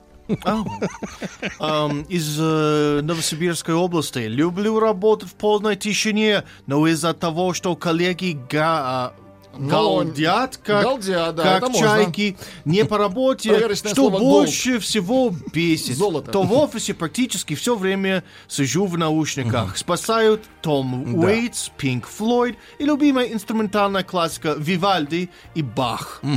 А, ну вот пишет товарищ из Приморья, э, работал в такси, все уже переслушал, ну, видно, на всю жизнь уже хвалил. Ма- Милен Фармер, вот, Блинк 182, Неплохо. Цой, Айрон Мейден, Наутилус Помпилиус, Кармен и ДДТ. Вот это все вместе. А. Наутилус Пар- Помпилиус И и Кармен. нужно А, жить, Сергей. э, Давайте Ярослава послушаем из Питера. Ярослав, здравствуйте. Да. Доброе утро, товарищи Да. радиоведущие. Но мужчина что слушаешь? А ты работаешь? Э, да, у меня рабочий день начинается в 9.30, я Так. инженер-проектировщик. Так, и что же вот вдохновляет больше всего? Э, на самом деле я слушаю определенную музыку, ну вот, направление, но если выделить именно три группы, это, конечно, Depeche Mode, вторая группа The Cure, ну и третья группа это уже Электрофорез, петербургская андеграунд группа. Понимаю, понимаю. Это Ну, так, на ну, ну, на так сказать, наследники пневмослона, я понимаю. Вот, прекрасное со- последнее сообщение. Колю дрова под Любу Успенскую. Да, ну и, наконец, результаты. Друзья мои, в нашей аудитории 74% э, любят работать под музыку, и 26% нужна тишина.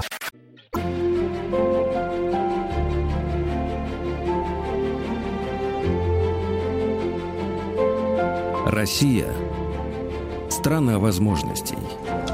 Ну что ж, друзья мои, э, рубрика «Россия. Страна возможностей». Я, э, вернувшись из отпуска, рад приветствовать э, Алексея Каспражака. Леш, доброе утро. А я как рад. Очень рады. Ректор мастерского управления «Сенеж», и зам генерального директора, э, так сказать, организации под названием «Россия. Страна возможностей». Вот а Алексей жалуется, что у него нет зимних вещей. Э, Потому что последние годы он работал э, на юге. Вот. А. И зимние вещи, они как бы вот... э, Съела моль. Да, да. Это уже шутит э, наш э, сегодняшний э, гость Михаил Владимирович Дегтярев. Миша, доброе утро. Доброе утро. У меня есть фотографии с Михаилом Владимировичем. Мы стоим в сугробах в куртках разного цвета. Очень красиво, да. Вот, но вы все знаете, Михаил Владимирович это наш государственный и политический деятель, и политический. а, Председатель комитета Госдумы и Федерального собрания Российской Федерации седьмого созыва по физкультуре, спорту, туризму и делам молодежи. Всё, вот, как-то, как-то мы однажды встречались. С кем? С молодежью? Э, Да, когда были С молодежью, встречались с молодежью. Да, рады видеть. Спасибо. Вот. Спасибо. А, ну, у Михаила Владимировича Слушаю с зимними AC/DC. вещами. всё нормально? YouTube Да. и Би-2. Да. Неплохо. На Би-2 мы с ним сошлись. Мы Да. только что обсуждали предыдущий час. ACDC хорошо заходит. Но вам утрам. сложно в зале заседаний еще и музыку слушать одновременно. Надо же докладчиков, так сказать, да, воспринимать, которые там стоят.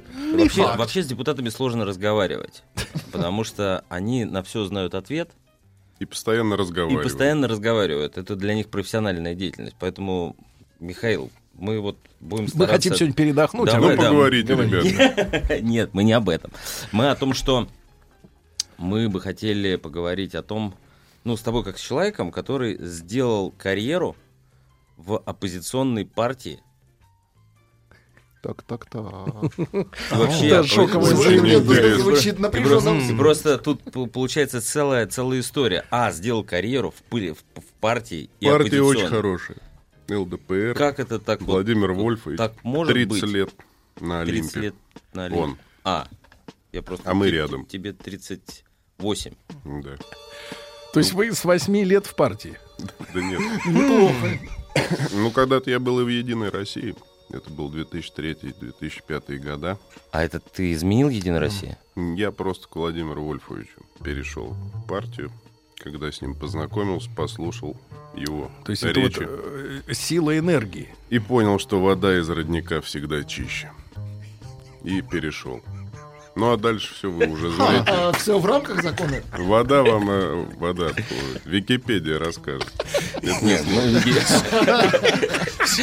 А, Это ты начал, Леша, про оппозиционную партию. Нет. подожди. Вот лови. Не, ну с точки, с точки зрения идей, которые Да. вообще Владимир Владимирович высказывает, все, во-первых, сбывается, это известно. Очень многие вещи берет на вооружение президент, что-то реализуют чиновники, читают книжки. Ну, в общем, нормально все. Слушай, а Я что, же он говорю, тебе, родник по- что он тебе пообещал? За вот что это. ты... Не, ну просто, ну, он тебе какой-нибудь предсказал что-то? Ну, я на самом... что, из- от глобы все? Я на самом деле никогда не кривил душой, когда отвечал на этот вопрос. И сегодня скажу честно, он пообещал стремительную карьеру, слово сдержал сразу. Назначил руководителем Самарского тогда регионального отделения.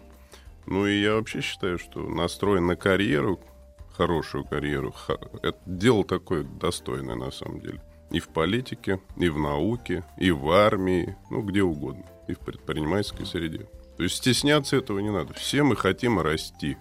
И реализоваться. Ты знаешь, у Владимира Вольфовича есть цитата. Надо воспитывать молодых с молодости, отвращение к коррупции воспитывать. Надо с семьями работать, с женами, потому что жены, жена и дочь первые Правильно. провокаторы. Работает. Он у меня Они дома был просят, много чтобы вы раз. воровали. Владимир Вольфович ко мне домой приходил много раз. Так. Он знаком прекрасно с моей Вы были супругой, дома? с Галиной, с детьми.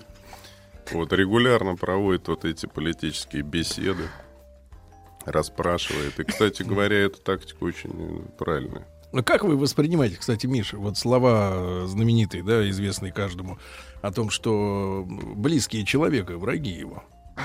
Ну, с точки зрения вот э, влияния на, ну, если брать политику, то это абсолютная правда. То есть многие политические карьеры и в России, и за рубежом были уничтожены. Так далеко ходить не надо. А сколько- Женами, детьми, Сколько музыкальных тещами коллективов распалось, например, далее. Же дуэтов. битлы. Дуэтов, Конечно, да, где конечно, жена конечно. одного из них э, не взлюбила вдруг. Видишь, какие политические Ну или, например, когда коллеги. жены, вот Владимир Ильич постоянно говорит, Да. сапоги шубы, Сапоги, сапоги шуба, шубы, ну, сапоги да. шубы. Да. А он честный Проклятие. чиновник. Да. Он не хочет брать. Но если его пили дома, он возьмет взятку. Понимаете? Страшная вещь. Поэтому лучше, чтобы был холостяк или разведенный.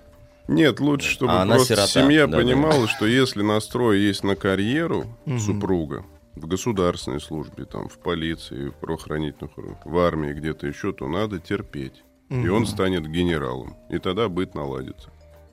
А почему Вот у меня женщины- такая А жена. почему тогда вот, Миша, все-таки мы как бы близко. Терпит. По- по- вот почему женщины не, Невзгоды. хотят терпеть? Потому что еще Владимир Вольфович, давайте мы ушла цитата на цитату. Хватит терпеть, говорит. Да. Он к кому обращался? Но он вообще к нашему народу обращался, которые закабалили, и на выборах это был один из лозунгов, и он мастер лозунга Жириновский. А вот женщины. Ну, здесь сложно сказать, у всех У по-разному. них им сложнее терпеть. Да. Хотя вообще ну, во- Моя вообще, вообще, терпит. вообще наоборот. Зато и люблю, и поддерживает меня во всем. Родила мне трех сыновей, даст Бог еще. А вот, а вот давайте, давайте вспомним, а, как вы познакомились. Вы знаете эту историю? Э, Нет. За- Михаил а, записку своей будущей жене относительно, по-моему, встречи, да, Да. написал и положил типа, в, Брошюру. в брошюру послание президента. Да Федеральному собранию. Федеральному собранию. 2003 год. Да. Да, Ш- был так что, что важнее было, записка или брошюра?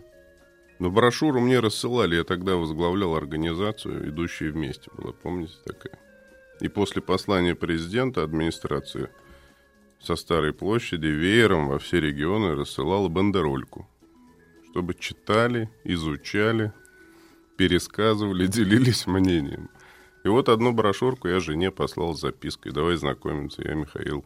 То есть она восприняла упаковку Она как прочитала. серьезное Так намерение. Так она была из партийных? Да нет, она вообще практику проходила в организации, где О. я работал. Так еще раз говорю. В финансовом отделе. Она брошюру восприняла как э, серьезную Да кто же ее форму. знает? Ну, она Они прочитала и вот э, откликнулась на мое приглашение на ужин. И это привело к трем детям, между Михаил, прочим. ну вы Да. мужчина... Владимир Владимирович и здесь постарался. Вы мужчина видный. Вот у вас, у вас какой рост? 195 Во, сантиметров. тут мимо пройти трудно, правильно? Не заметить, скажем так. Да, да, да. Ты- Тем ну, более, когда записку присылают уже Да. в книге. в книге. Кстати, Важно. брошюра очень красивая. Там, ну, во-первых, герб России красный, Ну, золотом. серьезно, да. Крупный шрифт послание президента Российской Федерации Путина Владимира Владимировича Федеральному собранию 2003 год. И вы под эту, значит, под И послание туда записочку, и- да, мобильничек понимаю, свой. Понимаю, Раз. Да класс. понимаю. А как вы на нее обратили внимание? Ну, что вот это она именно, что она достойная. Потому что много же красивых женщин-то вокруг. В Самаре вообще много красивых Да. женщин. Как Просто и- вдохновила меня ее походка, ее вот внешний вид, черты лица. Все-таки вот женщины, когда списывают со счетов э, важность э, внешнего Внешность фактора, это это, абсурдно. Да, они, говорят, знаю. они говорят, мужчина Богатый меня... внутренний мир. Да, мужчина меня должен... побы- А Не как ты надо до вот него этого. доберешься-то? До, до мира. Не Если- надо бабушку лохматить, как говорят. Надо выглядеть, надо хорошо выглядеть. Надо хорошо выглядеть, тогда все получится. И вообще про девчонок, если рассуждать Да. про, ну вот мой жизненный опыт, например, очень много девушек строят карьеры. Это их право, я не могу их здесь отговаривать. Но итогом любой карьеры становится хороший быт, знакомство с хорошим мужчиной. Ну и дальше все. А- Что можно было сделать раньше. Но это мой опыт. Вот, все, что я вижу вокруг происходит, и те, кто делает, в том числе политические карьеры, девчонки, все заканчивают хорошей, крепкой семьей и Все детьми. заканчивают? То есть у них получается. А потом, может быть, идет продолжение. Но пока вот те, кто мои ровесницы, и про продолжение я еще не видел пока. А- Поэтому, может, сразу лучше познакомиться с хорошим парнем. Поверить сделать в него. детей, поверить в него и сделать из него генерала, условно.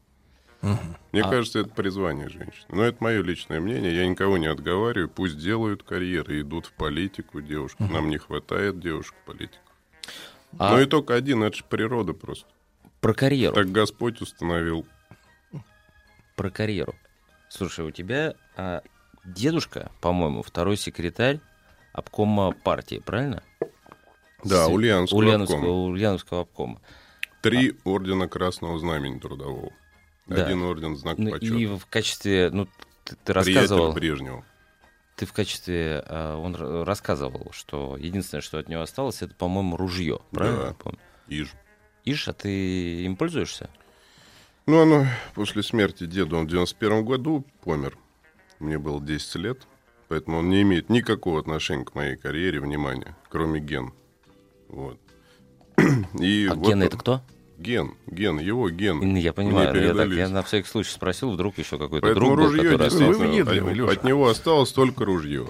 Никаких дач, хоромов, там, машин, как принято вот, считать. Вот, как вот после Иосифа Виссарионовича. Сюртук, ботинки и ружье. Мгм. И оно мне перешло. Ну, через несколько родственников, потому что мне надо было 18 лет, чтобы исполнилось. Он мне его завещал. Я иногда хожу на охоту с этим ружьем. Хорошая вещь. Крепкая такая, добротная. Иж. В политической жизни помогает? Да в политической помогает навыки фехтования, на самом деле. Я же фехтовальщик, вы же знаете. Википедия вам уже дала, Алиса все сказала. Фехтование для политика очень полезный вид спорта, как и вообще любой вид спорта. Учит борьбе, защиты, правильно выстроить нападение так далее. Это для политика полезно. Вы видите, и президент спортсмен. Для тех, кто, кому лень лезть в Википедию, они могли бы подумать, что Михаил скорее боксер или кикбоксер. Фехтовальщик. Да, на самом Не, деле... Михаил, давай, как это называется? Мы, у, нас, у нас получается почти а, по темпу такой по- по- почти вечерний эфир. Ты как-то пытаешься надо, да? умиротворить. Вот Ты вот Давай, скажи, ты был кандидатом в Мэры мэры Москвы дважды. дважды. Да. Вот скажи, пожалуйста, зачем? Партия выдвинула. А что же отказываться? От Не чего? хотите самой? От выдвинула или от, э, ну, то есть, ну... Выдвинула. Я с удовольствием пошел, потому Вот- что вот- политик должен постоянно быть в борьбе, иначе он уходит в песок. Поэтому я боролся. Прошлые выборы в 2013 году набрал 3%, а в этот раз 7%. Рост на лицо. Да. И, кстати, на Москве на больших цифрах ощущаешь, насколько это большая масса людей. 250 тысяч человек. То есть 250 тысяч человек достаточно в России, в каком-нибудь городе, чтобы стать мэром или даже иной раз и главой региона. Не, а мы, по- это понятно про участие в То выборах, есть это потому же, что представляешь, какая толпа. Жириновский как раз это говорил... о даже том, не Манежка и Болотная, это еще больше. Это много людей. Они за меня проголосовали. Я понимаю. За Дегтярева. На И спасибо им еще раз. минуточку. Да, давайте напомним, И спасибо еще раз Да, да. всем моим избирателям, кто в прошлом году за меня отдал голоса на выборах мэра. Люблю вас. Значит, Вот видите, а, это нет, э, Скворжак предупреждал, что люди могут говорить долго. Долго, да, долго. Да, да. А, не, просто... а, Мне кажется, это Владимир вы Вольфович, Владимир. Вольф- Владимир Вольфович, он говорил о том, что а, и на следующих, и до самой смерти буду участвовать в выборах. Даже с кладбища буду участвовать. Еще и оттуда буду давать вам сигналы, что я там лежу. Сигнал. Мы Вот услышали. это цитата. Владимир это Вольфович да. вечен, вечен. Нет, Он ну, вечен. его уже разобрали на Я в этом цитаты, уже да. убежден. Вот понимаете, честно каждый раз, готовясь к передаче, я выбираю цитаты. Цитаты кого-нибудь э, в зависимости от, э, в зависимости от Ну, от содержания того, кто. разговора. Вот в данном случае найти цитаты было элементарно. Они все подходят. Вот они Да. такие про жизнь. Мы... Я о нем написал книгу, кстати. Да О ком? ладно. О Вольфовиче. Книгу? Конечно, называется «Пророк в своем отечестве». Мощно. Подожди, только это- Мощно. опять То есть же- я за 25 лет его политической карьеры все высказывания проанализировал. Именно поэтому. И они сбылись. Все. Ну вот, которые сбылись, я все их собрал и Понимаешь, именно пришел к выводу, поэтому, что он именно пророк. поэтому а, Дегтярев выбирает рок. Он про-рок в своем отечестве. Да, рок это хорошо. А. Не, и это- русский, и иностранный. Не, понимаешь, а, вот смотри, ты когда а, своей будущей жене писал записку, Так. все-таки рассчитывал на, На что-то я взаимность. точно рассчитывал. А в тот момент, когда ты шел в кандидаты в депутаты гор- города Москвы, ты рассчитывал на взаимность? От кого? От Москвы? Ну, конечно. Я ее люблю, конечно. Хороший город. Древнейший. Колыбель наша. Ходишь по улице и понимаешь, что здесь проходил, может, Иван Грозный, например. А может, Петр Первый пробегал пацаном. Ну, Петр Представляете? Первый скорее всё-таки- От стрельцов пробегал. Да, от стрельцов Бегал, это- бегал он по Москве. еще Вы как. в курсе, что ваша книга в, в онлайне в бесплатном доступе? Конечно, я специально ее выложил в онлайн. Хорошо. А вдруг своровали? Пусть все читают. Не, а фотографии Владимира Вольфовича со спины на всякий случай, чтобы можно было заменить? Нет, вы, вы посмотрите, вы посмотрите, какая фотография со спины. Перед ним 50 тысяч человек, видите, А, да? ну да, их много. Ну, то есть это видно, что он влияет на огромное количество людей, заводит их и, в общем, воодушевляет. Вот так. Кроме фехтования. Вождь велик. Кроме фехтования, какой вид спорта? Хоккей. Еще? Хоккей? Причем я очень долго не играл, потому что слишком модно. Я не люблю все, что модно. Но друзья уговорили, и я пошел, зажегся. И вообще страшный э, азарт. Честно скажу. Кто не играл в хоккей, когда-нибудь встанете на коньки, трус. будете играть страшно. Затягивает и просто уходишь туда с головой. Азартная очень игра, контактная такая мужская. А Ну и в правлении Федерации хоккея меня тоже выбрали на всякий случай. По должности, видимо. Спасибо, Слушай, а ты, а пригласили. ты под санкциями, да? Вот у нас политическая Да, карьера, она Да, ну, и- ограничена ог- пределами Российской Федерации. И как? Ну, Россия большая. Ты Нет. ну ничего, честно, клаустрофобию вот сейчас начал испытывать. Маленькая, что ли, страна? Ну вот смотрите, то есть в 2014 году эти европейцы включили меня, простого русского пацана, в санкционный список. Причем здесь я и санкционный список, в котором большие дяди вообще, я так и не понял до сих пор. Ну не суть. Ограничили въезд в Евросоюз, Швейцарию, Австралию, Канаду. В принципе, я туда особо и не рвался. Но ограничили и ограничили. Но вот в последние годы, уже так поразмыслив, там на соревнования, например, у меня ученица есть фехтовальщица Алена Комарова. Многие этапы Кубка мира проходят в Европе. Почему я не могу поехать ее поддержать как тренер? Меня это, честно говоря, раздражает. Ну или, например, не могу съездить на какую-нибудь хорошую выставку в Берлин или там в Париж. Поэтому, конечно, туда не хочется, но ощущение такой запертости какой-то есть. Но зато я стал очень много ездить по России, еще больше, чем раньше. И за Мгм. последние четыре года побывал вообще во всех часовых поясах. Начал семью приучать к отдыху. В стране. Э, Не на Нет, море. к отдыху. Да. Вообще А, к отдыху.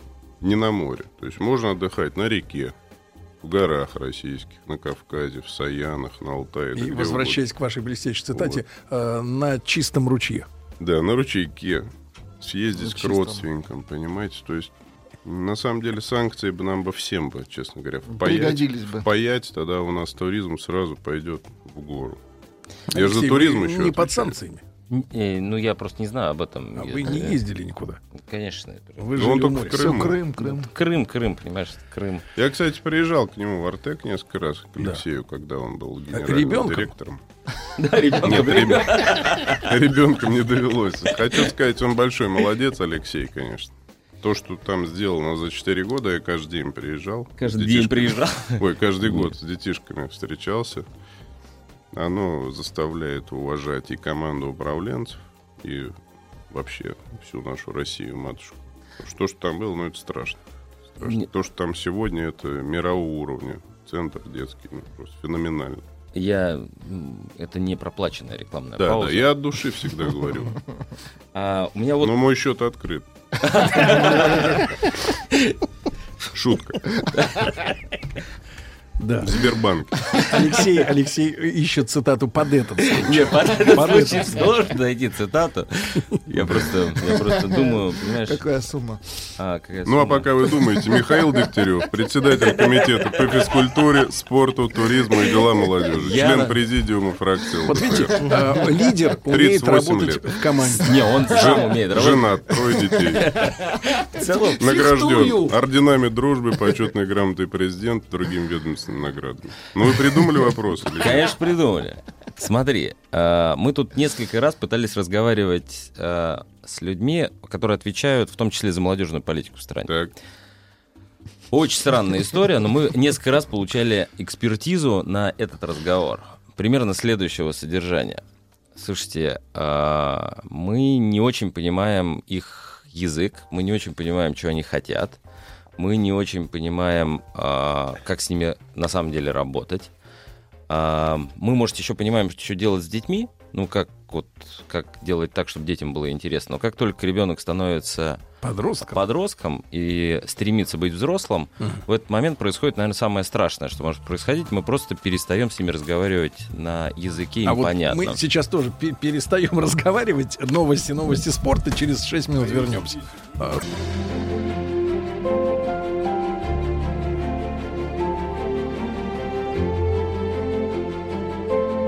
Россия – страна возможностей. Друзья мои, традиционно во вторник э, у нас Алексей Каспаржак, э, ректор мастерского управления «Сенеж».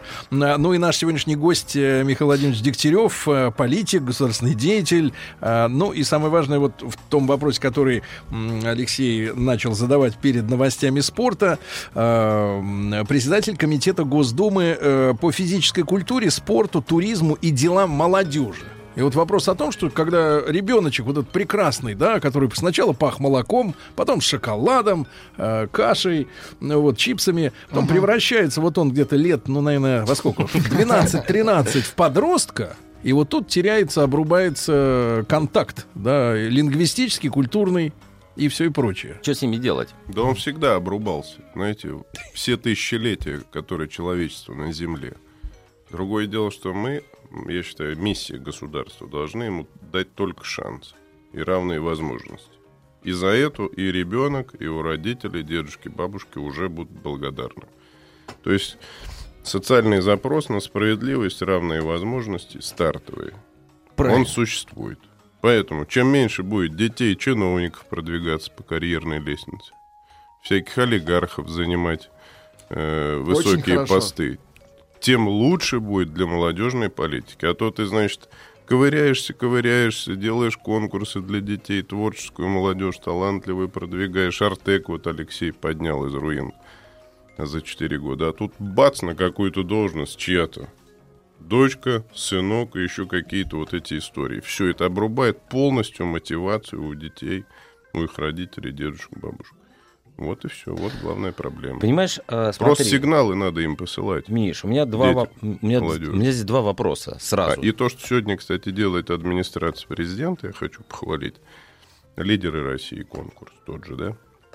Разные уровни резерва управленческих кадров, там особенно в регионах. Это очень правильно. Это очень правильно. Но надо следить за тем, чтобы там не оказывались как раз-таки вот эти дети, внуки и так далее. Что же А они как- не люди, что? Понимаешь, тут вот Нет.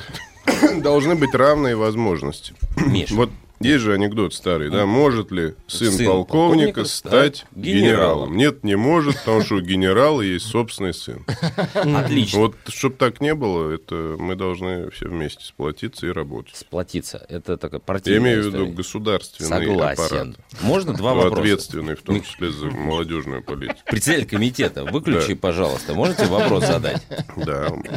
Итак, микрофон, да то микрофон отключим. Вот, Надо- на- у них же там микрофон отключается. Вот моему сыну 10 лет. Он Да. сейчас ходит Он в школу, в самую Депутатом? простую московскую школу. Вот, на улице Столетова. Самая простая, самый простой класс. В нем 28 или 30 там с лишним человек.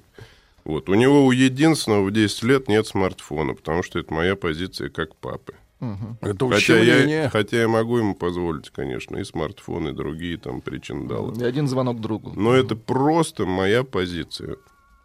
Вот такая же позиция должна быть и у государства по отношению к детям чиновников. В смысле, отнять смартфоны? Ограничительная. Они должны сами пробиваться. Я как человек, имеющий отношение к образованию, я бы давайте у, у зрителей спросим, у зрителей спросим. У слушателей. Нужны, да, у слушателей. Зрители прошу за стеклом. Зрители Там, за стеклом, да. Давайте у слушателей сп- спросим про, э, про телефоны в школах, Да. например. И форму.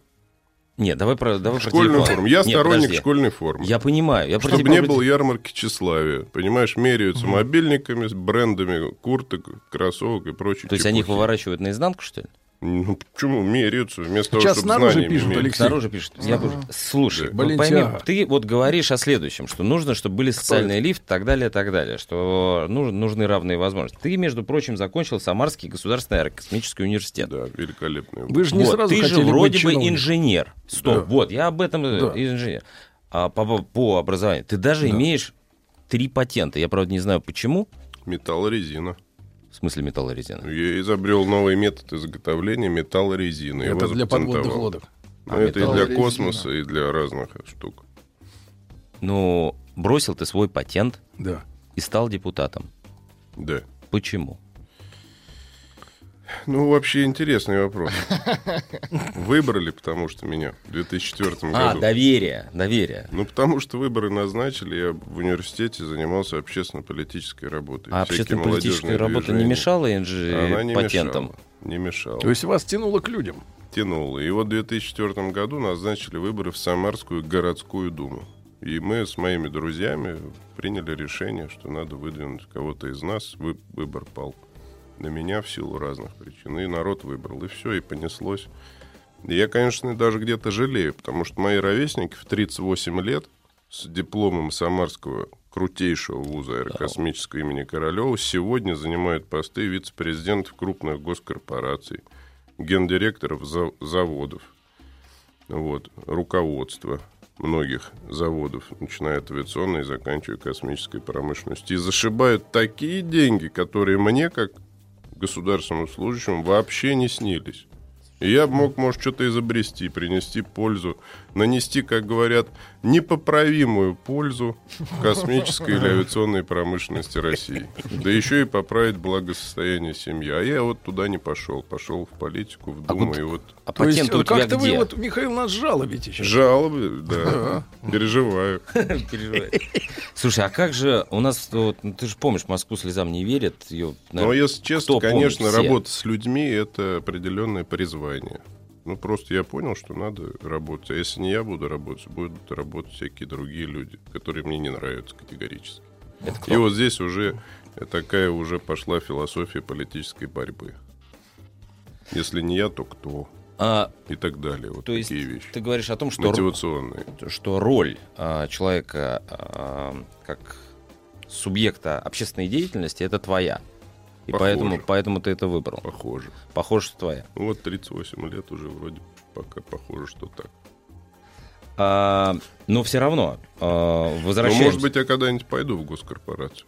в госкорпорацию, И нанесу ну, на- непоправимую Ты, наверное, пойдешь уже не, не, по инжен- не, по не- не через позицию инженера, я так думаю. Так управленцем-то в крупной корпорации быть лучше, если ты инженер по диплому. По диплому если и ты по изучал жизни. технику, если ты знаешь историю отрасли космической, По, ди- по- по диплому или по жизни? Инженер вообще по жизни, это призвание, я считаю. Это кто такой? Создатель. Как наши матушки России называли инженеров до того, как это замечательное французское Как? слово пришло к нам в лексикон. Розмыслы. То есть тот, кто размышляет. Хм. Розмысел. Розмысел, Давай ничего позовем вот того розмысла. Сейчас он нам размыслит, как баню поставит. Башковитова. Вот. Ну и кроме того, я же вице-президент э, Российского союза инженеров еще. Я не бросаю это дело. А, но с общественной позиции. Ну, конечно. На всякий случай придерживаешься, это как третья шайка. в бане, Заслуженный инженер России, кстати, давно напрашивается. Нет, к сожалению, в табеле о рангах такого звания. И это неправильно. Потому что есть заслуженный работник пищевой промышленности, электронной промышленности, да? Миш, ты меня... ты- космоса и так далее. А вот инженер, кто несколько отраслей сменил, теряет возможность быть признанным президентом и народом указом. Это неправильно. Будем дальше отстаивать введение звания заслуженный инженер России. А может и народный. Очень такой, как, э, Народный такой, инженер, как, такой, хорошо. как, такой, как э, в Москва слезам не верит. Э, Я имею в виду Гога, Гоша и так далее. Он так, это, это, это же тоже был в, свое, в то время, это был образ успешной карьеры. Ну это да. был образ успешного в целом В смысле человека. успешного карьеры мужа? А, не, ну там... Прицепиться там- к директору завода? Это ж во всем вот это вот. Да потому что люди-то стонут, говорят, это сказку нарисовали, такого не бывает. да, Чтоб не женщина на. «Жигулях» полюбила рабочего. Ну, это, это, это ты себя оправдываешь просто, я правильно понимаю? А вообще бывает. Нет, сюжет очень даже ничего. Я же не об этом Нет, он, говорю. он заводит, я согласен, но, э, в общем-то, но на самом-то деле так не бывает. Я говорю о другом. Я говорю о том, что у нас вот эти, у нас, к сожалению, э, лестница-то одна. У нас в этом смысле ам, успех и карьера, она всегда выстраивается вокруг политической позиции, вокруг начальничества и позиции. Был и Да. а, хорошо это или плохо? Очень хорошо. Так что же хорошо? Люди, ну, Политической позиции поясни. Может, я неправильно понял. Я имею в виду, что у нас, к сожалению, э, в стране э, так случается, что в образе успеха, она, в принципе, образ успеха у всех связан. Ты сегодня спросил у детей, кем они хотят быть. Они тебе А, скажут, вот они тебе скажут примерно, при- они тебе нарисуют примерно один а и я-то тот же другое. портрет. Я имел в виду политическую позицию внутреннюю. Зачем ты нет, движешься, нет, я, я не это имею в виду. Нет, я не это имею в виду. Я-то вот об этом, что вообще говоря, политический класс, те, кто занимается госуправлением и вообще управлением крупными процессами и финансами, должны понимать, что они служат, занимаются служением. Вот я для себя это уяснил на примере, видимо, дедушки своего. Так передалось. Что я буду служить государству. Понял это всего несколько лет назад, и вот двигаюсь по этой э, линии. А то, что молодежь хочет быть э, одно время депутатами, сейчас там чиновниками, правоохранителями, Правоохранителями. еще кем-то. Ну, это приметы времени. Нет. Я хотел быть космонавтом. Я тебе об этом и говорю, что инженер, вот тема инженера, понимаешь, ты же ушел Ну, от инженера в уходим в политику. вопрос пропаганды. Ну? Вот что мы видим по телевизору. Вот я только э, буквально несколько дней э, приятно отметил прямую трансляцию на госканале того, как прошел запуск корабля «Союз». Такого отродясь не было. Как космонавты взлетели, долетели, доложили, что все в порядке. Такого же вообще не было. У нас как ракета упала, все сразу. Хай-вай, все развалилось. А то, что мы пускаем практически каждую неделю ракеты, я еще, кстати, и член общественного, общественного совета Роскосмос. Так, продолжаю эту линию. Как вас карьеры. на все хватает-то, Миша? Ну, просто интересно мне это. Так у нас ни одно СМИ государственное об этом не говорит. Так бегущая строка. Прогресс вывел груз, Союз вывел э, экипаж и так далее. Как что-то упало, все. Страх. Дырку просверлили, все, ай-яй-яй, где это все произошло. На орбите. Вот. Мы очень переживали Понимаете, за Федора. А вот возьмите, например, создание ракетно-космического центра в Москве. Сейчас идет большой проект. Э, Центр Хруничева. Но это ж назрело давно. Логика очень простая. Огромная территория, большой комфортный город, где есть хорошие инженеры. Они должны быть вместе. Надо их посадить в одну э, в одно помещение, надо. Лучше Надо их здание сказать, объединять. чем помещение. Надо их объединять, чтобы была своя экосистема, среда. Надо. Правильно это? Правильно. Ну вот и все. А сколько было шума, что вот хотят что-то там распилить, построить на территории завода. Ну, глупость. Потому что плохая пропаганда, слабенькая. Давно нужен нам министр госпропаганды. А я даже знал А каждом Я ре- готов. А в каждом регионе должен быть зам по идеологии. Так. Ну, губернатор. Это мое убеждение. Но не забудьте, иде- идеология запрещена Конституцией. Надо Да. сначала это отменить. Это, Нет, то, что это Да, была вот ошибка, американский голос. Просто американский голос проснулся. Потому что под вашим, понимаешь, контролем принимали Ну, вот в чем текст проблема. Конституции. Вот. Слушайте, ну я прошу прощения. Ну как без идеологии жить? Она везде есть, она пронизывает Согласен. все общество. Это факт, А значит, э, опять же цитата. Вот честно, Так. цитата. Чья? Ди- ну как чья? Сегодня же. только э, Владимир да, Вольфович? Владимир Вольфович. Его. Так. Диктатура это запор. Демократия это понос. Выбирайте, что вам больше нравится. Мне нравится здоровье. Честно скажу. Здоровое пищевое Чтобы было все нормально. Как в Ровненько. Ровненько. Ровненько? А ровненько, знаешь, баланс всегда, дозировка.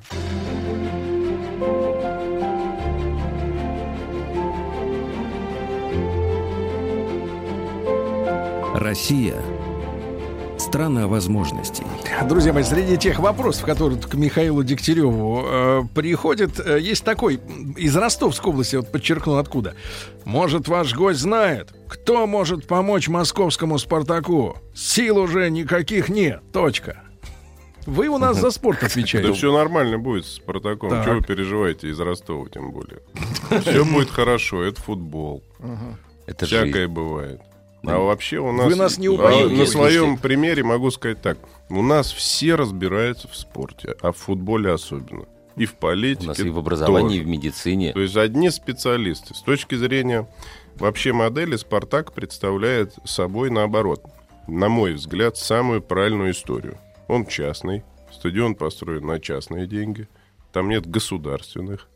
Ну и люди как-то вот там вот Ну, если туда скоро перестанут властью. ходить на этот стадион, Вот, потому а что, смотри, Не хочу даже это обсуждать. Слушай, вот я говорю о моделях. Самарский крылья совет миллиард рублей из бюджета тратится. Практически ноль частных денег. Вы можете себе представить, сколько можно вот на миллиард построить физкультурно-оздоровительных комплексов, помочь фехтовальщикам, гимнастам, пловцам, кому-то еще, волейболистам. То есть это настолько неправильное и нерациональное расходование средств государственных вот на такие проекты, что я являюсь сторонником как раз-таки того, чтобы постепенно государственные деньги из футбола уходили. Отлично. И «Спартак» хороший пример того, как... Когда деньги ушли. Когда денег, когда денег государственных денег нет. нет. Вот Поэтому ответ, пожелаем товарищ Спартаку. Спартаку пожелаем успеха. Я думаю, там все наладится, оздоровится, и болельщики будут радоваться победам своей команды. Да. Молодцы. ну мы же говорим не только про экономику. Зрители же А спрашивают то, что про там результат. президенты, владельцы, что-то там неправильно, плохой тренер еще. Я даже не хочу это обсуждать. Это в других местах будем обсуждать. Каким? Вот понимаете, вот я же говорю, Вот специалиста по металлорезине, он становится специалистом по резине. Ну что ж такое? А что ты хочешь от меня услышать? Что Ты- я был- владелец я был- нехороший, да нет, тренер я был последний нехороший, раз еще на матче с. Уралом. Ну и хорошо. Ну, 1-3, Урал выиграл. я, это я тебе только что сказал, да. Ну, конечно. Вот. Потому что провинция побеждает. Ну, честно говоря, смотреть было тяжело. Очень. Ну, тяжело, ничего, всякое бывает в спорте. Крылья тоже, знаешь, вот я из Самары родом, я за них болею, у них разные сезоны. Всякие разные истории. Смотри, как и ЦСКА, как а, и Локомотив. мы- У всех вот в спорте к этому надо быть готовым. И не надо, в общем, в спорте как в переживать. политике, да? Ну, конечно, спорт — это политика. И наоборот, политика — это спорт. То есть, выходя, выходя на выборы мэра Москвы... Да. В а, каком году? В 13 или в 18 ими- ну, а в след- а, 13-18 и в том, и в другом Так, а, роль была определена. не факт. Не факт, понял. Я, например, настраивался только на победу.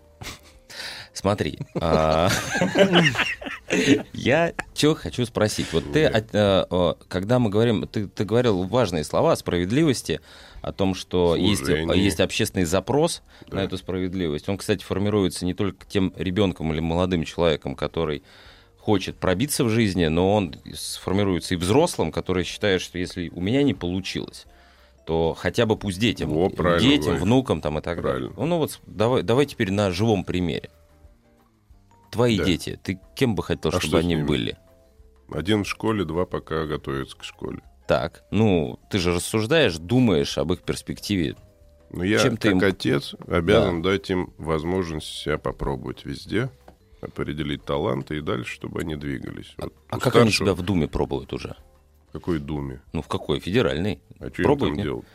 Это мне... Они в школе, на секциях, вот старший в карате. В пятницу будет турнир Юрию Долгорукому, посвященный по карате Секатан. Вот он будет участвовать. Он в прошлом году или в позапрошлом выиграл в своем возрасте. Сам занимается, ходит на тренировки. По месту жительства, кстати. Я против того, чтобы возить детей.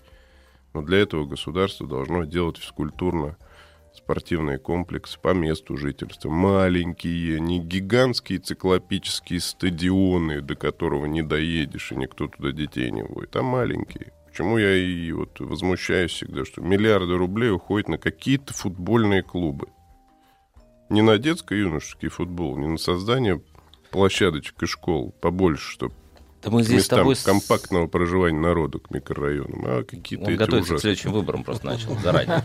Мои дети, в общем, нормальные московские дети, потому что папа живет в Москве. Будет папа жить в другом городе, они будут не московскими детьми. Ходят в школу, ходят в секции по месту жительства, ходят в кружки на робототехнику в московскую школу и с удовольствием занимаются. А кем будут, Господь покажет и расскажет. Он только знает. А, у меня была история. А, я уже работал в регионе. У меня был э, губернатор Дмитрий Владимирович Зеленин, если помнишь такого в Твери. Да, его Вот. червяк я запомнил. Но это на листе салата. То, что да, были и другие а, приятные. Вопрос более- этики, более- были и другие более служащего. приятные истории. Скажи, пожалуйста, ты сейчас очень важную вещь сказал. Вот буду в другом регионе, они будут жить в другом регионе. У меня с ним был разговор про образование. Он меня как-то спросил, мы участвовали в большом конкурсе выиграли большой грант. Он спросил, когда же, говорит, в Тверской области будет хорошее образование? Я ему ответил, что, «Слу- слушайте, Дмитрий Иванович, тогда, когда ваши дети будут учиться в тверских Правильно. школах. А Ты- так как у меня жена декабриста и дети декабристы, То они живут в Москве. Они, пока я в Москве, а если я куда-то поеду, будут жить там, где я буду. И они к этому готовы, это транслируют, декларируют и всегда будут делать. И Михаил Владимирович тоже декабрист. Посмотрим. Там, где папа, там семья. Пригласим Михаила Владимировича, когда он будет Переедет. жить, переедет, Да. и спросим. Да. А Нет Михаил уж, Дегтярев... приедете ко мне. Что у вас, технические возможности не позволяют, что ли? Нет, лучше вы к нам. Спасибо, спасибо, Миш. Приготовились к съемке. Тихо. Держать свет. Держать свет. Тихо. Начали. В фильме снимались. В главных ролях. В главных ролях. Главные роли главных ролях. В главных ролях. В главных ролях. В ролях. В ролях. В ролях.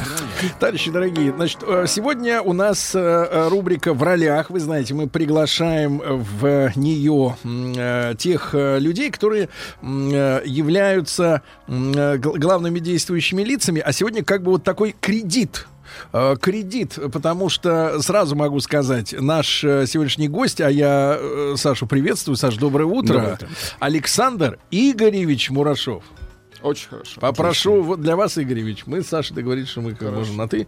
Ну, Вот, а, э, журналист и, в частности, автор книги полгода назад мне э, подарили эту книгу.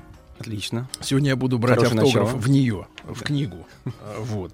А вот здесь как раз есть специальное такое цвета Тифани, э, значит, вторая страница обложки. Мы поставим обязательно. Книга называется «Другая школа» и, или «Откуда берутся нормальные люди». Вот. Я э, с удовольствием могу отметить, что э, хороший легкий язык. Спасибо. Я сам стремлюсь всегда, ну, не в устной речи, в устной не получается, а в письменной э, всегда на- ну, надо стараться, чтобы читать было, по крайней мере, не тяжело. Потому что вот то, что э, творил Солженицын э, в Да. плане литературы, это, конечно, э, адская история. Вот. А э, Саша будет делать э, уже начиная с четверга, а это 3 октября, в 5 часов вечера по Москве, с 17.00, но я думаю, что во всех наших подкастах, э, везде все это будет, а, новый проект «Другая школа».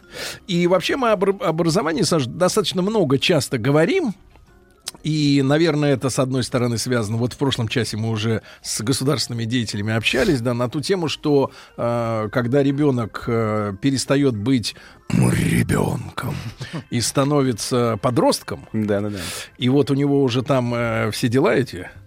Вот, э, мы сейчас не про нашу вот с тобой тему, э, так сказать, э, пубертатную, да, но э, и с ним теряется контакт, да, и, и- и- а он как раз в школе, и твоя книга посвящена, это такой сборник э, таких новелл, ну не новелл, а сборник э, заметок очевидца. Э, не буду спрашивать, как формировался бюджет этих путешествий. Почему? Можно поговорить об этом, Хорошо, да, хорошо. Но тем не менее, значит, Александр объехал э, несколько интересных э, в других странах находящихся и не только школ, где э, разные новые методики э, воспитывают нового человека. А, Вот. Разные способы. Это, конечно, Скандинавия в Да. большой степени. Есть и у нас опыт. Вот Дима Зицер, например, тоже был в гостях. А, Да, и, э, честно говоря, до сих пор у меня э, вот э, э, трепет некоторый, э, когда э, требуют от э, трехлетнего ребенка к нему относиться как э, к личности, которая может идти к избирательной урне. Но это ладно. А, Значит, э, я имею в виду дееспособный человек. Э, Вот. И э, вот этот опыт я с очень большим интересом э, прочел эту книгу. Вот. И ты знаешь, э, вот, э, расскажи, сколько лет ты занимался, вот э, сколько времени ты занимался вот этими, вот этим поиском идеальной школы? Потому что вот маленькая прелюдия, да, есть фильмы о советской школе. Э, Доживем до понедельника. Э, Розыгрыш, но это больше такое негативное кино, наверное, да. Э, Вот э, еще несколько работ. И ты когда, я когда смотрел это кино в советское время, тебе 30 с небольшим. 33, да. 33, мне 46. Вот, а, соответственно, я учился еще в советской настоящей школе, да, но как и ты, вот ты пишешь следующее, да, у тебя лейтмотив такой в книге, что я бы очень хотел учиться вот в той школе, в которой я побывал, вот в каждый Да, раз, да, да, вот да. ты побывал, но такого не случилось в твоей жизни. мгм. И могу тебя уверить, киноми- кинематографическая а, вот версия школы, которую я видел в советских фильмах, она тоже отличалась, прежде всего, настроением, да, от того, что ты видел, что я видел в своей родной, да, школе, и в одной, там, и второй, и третьей. Ну Вот. А, э, как вообще пришла к тебе идея поехать и посмотреть, как они там чему там новаторы учат? У нас эфир, по-моему, 4 да, часа идет. Я, я просто начинаю сразу Да, долгую, да, пожалуйста, долгую пожалуйста. историю. Да, слушай, на самом деле это такая история большого-большого разочарования, а, причем даже не, не в системе образования, а скорее в своей собственной профессии, потому что я вот не знаю, как у, у вас, у тебя, а, было ли такое, что ты когда-нибудь вообще разочаровался в том, что ты делаешь? То есть вот э, тебе кажется, что а, вот вся твоя работа в глобальном масштабе ничего не изменит? Я отвечу честно тебе, потому что мы э, Да, к- да. коллеги и откровенные люди. Да, у меня было разочарование, когда я работал в комиссионном магазине. Повезло. вот. Через месяц я понял, что это совершенно Не- не, не мое. Особенно твое. после визита бандитов, которые разбрасывали гильзы э, в знак устрашения Ну вот как-то у меня не так красочно все было, хотя... Ну, у меня просто 25 действительно было разочарование в своей профессии, потому что, а, ну, мне казалось на тот момент, что я, в общем, перепробовал все, что уже можно было в ней сделать. То есть я был телевизионным корреспондентом, а, я ездил по стране с командировками, я был редактором бизнес-журнала, делал, в общем, классное интервью, ну, как-то все равно не очень было понятно. Я был даже автомобильным журналистом, я ездил в красивые страны, фотографировал, там, тестировал. А не хватало? Красивые. Вот, вот, вот самый главный вопрос. И, э, ну, была одна проблема. То есть я все время чувствую только одно, я чувствую разочарование. Очень простой ответ, потому что я не чувствовал практичного смысла своей профессии. Не очень мог понять, что вообще... Ну, у меня был друг, с которым мы все время спорили. А мерило, э, что является мерилом ну, смотри, э, э, отдачи? есть хирург. Вот он зашил Да. рану, спас человека, вопрос смысла даже не встает. Есть, не знаю, учитель, который сформировал человека, передал ему знания, а дальше ну, все, все понятно. Это подольше. Да, это подольше, но все тоже понятно. А что делает журналист? А, мы просто с моим другом часто спорили на эту тему. Он мне говорил, что, в общем, профессия журналиста довольно бесполезная. Что, что он делает? Да? Я спорил, говорю, что нет, это неправда. Там вот Watergate есть, вот какие-то еще есть штуки, но внутри себя понимал, что моя профессия такой хороший бартер, понятный. Ты едешь в хорошее место, какое-то красивое, компания понимает, зачем тебя приглашает, и вот какой-то такой взаимный бартер. И как-то меня это довольно сильно накрыло в тот момент. А, я сейчас говорю одной строчкой, тогда это были серьезные размышления о том вообще, зачем я этим занимаюсь. И как-то именно в то же самое время я начал встречать людей, у которых были такие же вопросы, как у меня, но они, по крайней мере, в отличие от меня, находили на них ответы. Э, Я сейчас Например, называл- в водке. Например, в водке, да, да. Но это потом, это следующие герои были. А, а поначалу я первым своим таким героем, это был Жан Белево, а, человек, который обошел землю пешком, чтобы избавиться от депрессии. Вот он 11 лет шел, шел, обошел пешком землю и избавился. Ну или там еще один пример, это одинокий комик а, американский Джефф Рексдел, который был настолько одинок. Думал Зеленский. Да, вот, вот, Нет, да. Другой комик. Что он написал объявление однажды, если кто-нибудь хочет о чем-нибудь поговорить, позвоните мне, одинокий парень Джефф. Наклеил это на стенку в Нью-Йорке, там человек 5-7 ему позвонили, а кто-то потом додумался сфотографировать объявление, выложил в Facebook, репост за репостом. И телефон Ему- повис. да, ему позвонили 150 тысяч человек. Вот такие истории я искал 5 лет, э, встречался с этими людьми, общался, делал интервью. Э, И потом они стали основой проекта «Нормальные люди». Э, Как так получилось, что я почти пять лет этим занимался, довольно много было какого-то отклика постоянного, Э, наконец-то я нашел этот смысл. И я просто подумал, что хочется чего-то большего, в другую сторону двигаться. И с удивлением понял, что среди моих героев, вот среди этих нормальных людей было много учителей. Для меня это вообще было откровением, потому что, ну, во всех моих трех школах учителей хороших как таковых не было. Я всегда воспринимал школу как такое, знаешь, подобие угревой сыпи у подростков. То есть это плохо бывает со всеми, нужно просто перетерпеть, пройдет само. В общем, 10 лет я так отучился. А, внезапно мы там начали с моей мамой общаться, примерно в 26 лет поближе начали общаться. О, мама. Да, да, ну вот наконец-то мы знали. И с удивлением я начал слышать истории, которые у нее б- происходили в начальной школе, а истории были просто потрясающими. То есть она до сих пор вспоминала своего преподавателя, который а, в 70-х годах а, она читала им Цветаева, Пастернака. То есть Это того, что- КГБ не доработал. это не доработало. Да, это была такая фрунзенская коммуна, которая шла против всех правил. Она вот формировала свою программу. У них там был предмет эстетика. Они разговаривали часами о влиянии музыки, живописи на жизнь детей. И это еще не все. У них э, там сочинения были на тему «Попробуй услышь шепот крыш». И самое важное для меня было, это, это было домашним заданием. Нужно было пройти через несколько городов, городков, скорее, деревенек, и помочь каждому, кого ты встречаешь на пути. Даже если он не хочет, да? Даже через да, силу. насильная, Ну, насильная когда помощь я такая, да, да, да, вот. И я когда слушал, думаю, ну, почему у меня такого не было? Где все это было? То есть это что-то было за пределами школьной программы, такое, что действительно формирует тебя как человека, потому что, ну, правда ведь, это вещи, которые вспоминала там 40 лет спустя после окончания школы. А, это была одна из мыслей, которая так вот у меня пульсировала в голове. Еще одна была... Можно маленькую ремарку? Да, конечно. А сегодня ты знаешь, что говорят же о школе? Что школа должна, это вот широкое распространенное мнение в обществе именно, школа не должна воспитывать человека. Она должна давать только знания. Воспитывать должна только семья. Какая угодно. Алкоголиков семья, семья э, воров, семья, не знаю, бездельников, этих меркантильных э, людей, которые шляются целыми днями по магазинам. Вот, вот она, она должна воспитывать. А в школу вообще не, не имеет права прикладывать никакого Ну, это странно, потому что если мы заглянем в закон о образовании, да, у нас там 12 года редакция, там что написано? Помните, что написано? Там Не написано, помню. что, да, что школа должна быть ориентирована на личность. Она должна формировать личность. Это Формировать? Да, да. А как они делят полномочия в этом акционерном обществе? Семья, э, общество и школа. Я вот думаю- в каких паях находятся? Я думаю, что это сейчас отдельный вопрос, который мы можем обсудить, конечно, но потому что а, мне кажется, я очень поклонник метафоры, что образование это треугольник. Это, э, образование это дети, э, родители и школа. Если что-то нарушено, какая-то из сторон, какой-то из углов, то, в общем, все и рассыпается. И у нас как раз таки, мне кажется, большая проблема с этими углами, с этим треугольником. Поэтому... Саш, я напомню, друзья мои, Александр Мурашов, э, журналист, сегодня у нас в прямом эфире. Книга «Другая школа. Откуда берутся нормальные люди». И уже совсем скоро, послезавтра э, в 17.00 э, в нашем эфире слушайте э, как раз специальный проект «Другая школа», который будет вести Саша сам уже. Вот. А, Саш, а, так, эм, когда началась вот работа над этой книгой, да, ну и ты уж раз не стал от- от, отказываться, откуда бабки на А, путешествие вот по так да? всем То есть мы этим, свернули историю про то, как я приступил. Хорошо, да. Ну, на самом деле, все просто. На тот момент я работал в проекте Splash. Это проект Владимира Яковлева был, с которым мы как раз делали нормальных людей.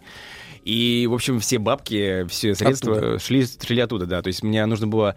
Идея была в том, чтобы придумать проект, в котором ты живешь. Вот прям ты живешь от, там, от нуля до 20, там, до 12 ночи. Ты вот живешь им, и я, в общем, придумал себе такой проект и отправился в, годо- в годовую поездку. в год. Ну, меня поразили. Тут я еще раз напомню, что в книге «Другая школа» вот Александра Мурашова, там описаны его э, впечатления, зарисовки, картинки прям с натуры, причем есть э, QR-коды в интернет, да, Да, можно да, да, да. посмотреть визуально многие вещи, да. И первое, с чего ты начинаешь, это финская школа, да, А, вот э, с финским образованием тоже связано много легенд, а это некая хельсинская, да. И именно поэтому я отправился вначале. потому Да, что- школа, где, э, я так понимаю, технология следующая, что, э, значит, э, есть какой-то нужный э, ребенку навык в жизни, ну какой-то, да, Э, и он с разных сторон, с разных, п- разными предметами изучается, условно Почти, говоря. почти. Только, только не навык, а скорее тема какая-то определенная. Тема, да. Вот, то есть, да, они соединяют, э, потому что э, вот до моей книжки, правда, я не мог никак понять, что такое. Мы все слышали, что в Финляндии отменили уроки, заменили их изучением, изучением явлений. Причем чаще говорят, что просто отменили уроки, и все, да, на этом закончилось.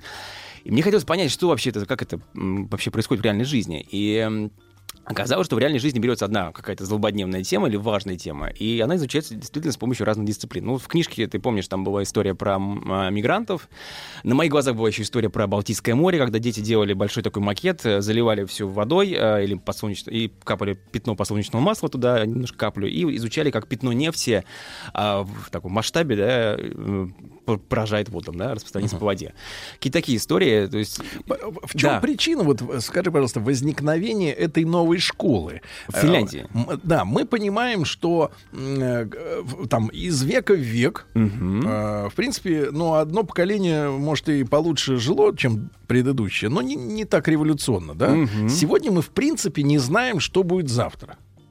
Ну, я имею в виду завтра все школы это- про Финляндию только? Э, Да, да, да, да, да. Ну, сейчас, сейчас, просто э, завтра, да. То есть э, через 20 лет. Но эта школа берет на себя смелость э, сказать, что мы будем для этого неизвестного далека. То есть в моем детстве было прекрасное далеко. Конечно, Заметь, да. разница. Прекрасно. Ну, в моем тоже, кстати. А сейчас неизвестное. То есть, Да, э, если да. мне представлялись добрые роботы в детстве, то сейчас я, мне кажется, надо их опасаться. Только Федор добрый, остальные все. У него мне нет кажется, ног. Да, не ост- будет ног. Остальные все жулики. Вот. И, соответственно, образование вот в лице этих школ, да, в частности, вот этой финской, они поняли, старая система, не ну, они, вернее, хотят взять самое лучшее Да, да, что было, так. добавить очень много нового, да, и готовить ребенка, это знаешь, как в сказке, поди туда, не зная куда. Вот они направляют ребенка, э, не зная куда. Мы никто не знаем сами, что там будет э, завтра. Да? Ну, примерно, я слышал, вот э, наш Росстат или кто-то давал 2-3 недели назад э, оценку, что, мол, там чуть ли не 40%, э, там сколько, 20%, не помню сколько, работающих потеряют работу из-за того, что их профессия роботы, будет да, не ну, нужна. это- да. это вечно говорят, И да. так Ага, далее. да. Э, Мы не можем прогнозировать будущее, но мы под это будущее имеем задачу вырастить уже человека. Как сделать вот эту задачу, как ее реализовать, я вообще не понимаю. Ну, как поняли, по крайней мере, вот то, что я подмечал в этих школах, а, может быть, ты помнишь, там в главе про шведскую школу была замечательная табличка, которую я увидел, где три строчки всего было написано. Сегодняшние четвероклассники начнут работать в 2028 году, первые дети у них появятся в 2037, на пенсию они выйдут в 2071 году. Когда ты представляешь себе вот эти вот цифры, у тебя сразу расширяется мгновенная перспектива. И вот то, что я замечал в этих во всех школах, что они попытались как-то а, сформировать навыки, скорее, которые нам всем потребуются в будущей жизни, несмотря на то, как, как бы мир не менялся, они все равно потребуются нам. Вот их там, я записал по- порядка, по-моему, шести этих навыков. И мне кажется, это очень какая-то правильная история, потому что вместе со своим предметом ты можешь действительно развивать вот эти навыки, которые в любом случае тебе потребуются. А, есть, скажем более грубо, приспособленчество Приспособ- под новые ну, условия. В общем, и так, да. Да, да, ну потому что ведь на самом деле все хорошие школы возвращают нас ровно к тому, что нам обещали 1 сентября, когда мы стояли с огромным букетом, который был чуть больше нас самих. Э, помните, мы спрашивали, для чего нам нужна школа? Помните, вот вы спрашивали своих родителей? Я? Я спрашивал, да. Вы спрашивали? Ты Я, спрашивал? э, Нет, мне описывали историю следующим образом. Школа, как бы она пролетала, потом мне обещали, что будет военмех. А, вот так. И вот, да. дочка генерала. сразу. У меня А, была стимул дочка. дочка генерала. А, ну вот да, да. Я спрашивал, я спрашивал, зачем мне это место нужно, и мне сказали, что это место, которое подготовит меня к э, будущей жизни. Вот, и, и все хорошие школы, они именно этим занимаются. Они готовят тебя к будущей жизни с помощью вот этих вот навыков. Хорошо. Про Финляндию, да? Про Финляндию, Мы, да. так сказать, это маленькая ремарка Да, была да. на 5 минут. Вот, но у нас впереди еще 3,5 часа эфира, поэтому Прекрасно. э, никто не торопится. Торопиться. Саш, э, Финляндия. Какое у тебя ощущение сложилось, э, вот смотри, в принципе, от этой школы, вот именно, может быть, эмоционально? Потому что ты описывал, что дети разговаривают свободно на английском. Да, да, Но чтобы правда. заниматься английским, нельзя заниматься вот в этих паради, так сказать, в новых условиях, когда там понебратство с учителем и так далее. Там надо учить слова, там надо четко все сделать. Если ты будешь просто от балды учить а, язык, то ты будешь знать его, как я. Э, Вот, потому что я английский учил сам, э, переводя песни, тексты песен, и как бы делал умозаключение.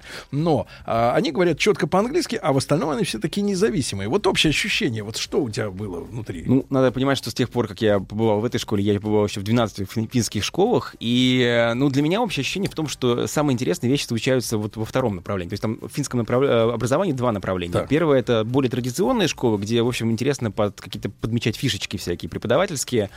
И второе — это вот это вот радикальное, экспериментальное до сих пор еще обучение через явление. Мне показалось интересным то, что Финляндия, достигнув таких высоких успехов, в общем, на самом деле, действительно высоких в плане академических э, успехов, э, успех, успех, видите как, сразу видно, что я журналист, а, взяла и перевернула всю систему на какое-то вот психологическое самочувствие учеников, потому что, ну, меня это правда поразило, потому, потому что ты, когда сидишь, э, я там, по-моему, даже описывал в книжке, когда ты сидишь в учительской и видишь, там у меня было буквально 5 минут, и ты видишь, что а, у них фотографии учеников и отмечено, у кого там диабет, а, кому нужна какая-то психологическая помощь, коллоквиум э, преподаватель преподавателей по психологическому самочувствию. То, что всю систему- Психологически, Да. скажу мягко, здоровые дети есть в Финляндии? Э, есть, есть, да, э, всё нормально. Их сколько, примерно какая доля? Те- Соотношение. Соотношение? Да, да, да, А, я сейчас говорю за 50-50? Финляндию прям. э, Я думаю, что да. А, Меня, мне нравится, что у них меньше давления, давления экзаменами, и из-за этого с ними как-то они как-то свободнее себя чувствуют. Это То, что я, по крайней мере, сам подмечал в разговорах с ними, потому что я всех утаскивал в стороны, разговаривал с ними там в коридорах без учителей, чтобы не было влияния, знаете, когда школа замечательная, все прекрасно, там, вот и так далее. Такого не было у нас. И меня поразило, что, в общем, э, в принципе, когда ты разговариваешь с подростками, где бы то ни было, в России, Финляндии, когда ты с ними серьезно разговариваешь, э, без заигрывания, вот я тоже был молодым, вот это вот все, вот э, ты на самом деле действительно э, получаешь потрясающую обратную связь, и выясняется, что 15-летний может быть интереснее, чем твой 30-летний ровесник в разговоре. Но это, опять же, в сторону мы ушли немножко. Вы очень самокритичны в плане своего поколения. Да, А, ну, не, есть ну, на, тему, немножко. на тему свободного волеизъявления, я думаю, что Рустам Иванович не даст мне соврать, но ты знаком с Рустам Ивановичем. Да. Мы однажды приехали э, в Тольятти, вот, и пошли в цех. Э, Ну, тоже можно сравнить со школой жизни. Да, да, да. Э, И э, ребята на конвейере, они нас увидели. У них, значит, тут же висели оппозиционные газеты, там какие-то выборы внутренние проходили. Вот. Вот, и они такие смотрят нас. И люди делают вот «Жигули», да, «Ладу». И рабочие такие нас узнали, но мы же как бы автоблогеры э, Да-да-да, в свободное да, время. И они такие, ну что, пришли наше дерьмо смотреть?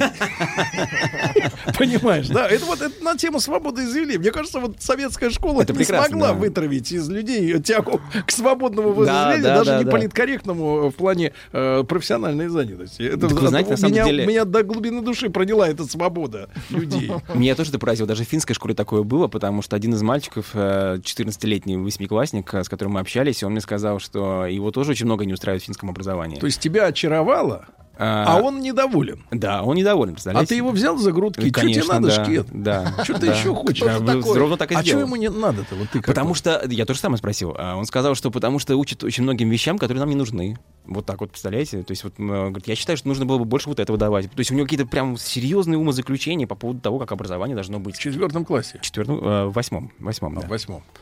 А, Ребятушки, я еще раз напомню, что сегодня в этом часе в нашей специальной рубрике в ролях Александр Мурашов, а, журналист, автор книги «Другая школа. Откуда берутся нормальные дети».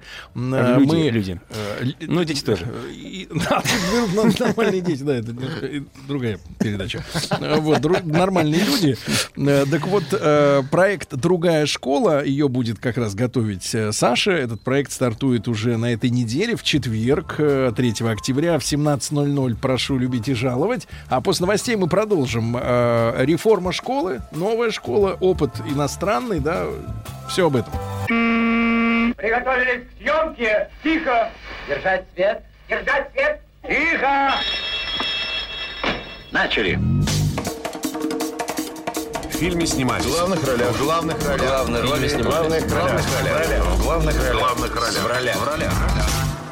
В ролях. Друзья Александр Мурашов, э, журналист и автор книги «Другая школа. Откуда берутся нормальные люди». Э, С четверга стартует э, авторский проект э, Саши «Другая как раз школа», так он будет называться. В 3 октября, напомню, в четверг в 17.00 прошу э, к приемникам, да? Саша, еще раз спасибо, что ты к нам пришел сегодня. И за книжку спасибо. Вот, потом мы ее подпишем как следует, опять же. Вот, а ты подготовься. Вот, Саш, э, значит... э, Я напишу, откуда берутся нормальные дети, наконец-то. да, вот на, тебе хватит, мне кажется, нескольких строк, э, чтобы все это Может описать. хватит, может, не хватит, да, да. Саш, значит, смотри, как, э, вот вопрос такой, как оценивается в этих странах, ты объехал 12 разных. 14, да, примерно. 14, Да, 14. школ разных. А, нет, стран. Стран. А школа, наверное, около 50 было. Около 50, да. Да. Вот скажи, пожалуйста, а по какой системе оценивается эффективность такого образования? Вот э, как они... Я понимаю, что в одной школе, я там прочел у тебя в книге, э, значит, если, например, происходит буллинг, ну, в нашем Да, в Дании, детстве никто Дании. не говорил так, буллинг — это травля. Это да? нормальные условия школы, в общем. Травля, да. честными, То достаточно, представляешь, Владик, одной жалобы ученика на буллинг, и школу могут прикрыть. Я не помню, это Дания? Дания, Дания, да, да. Вот, да.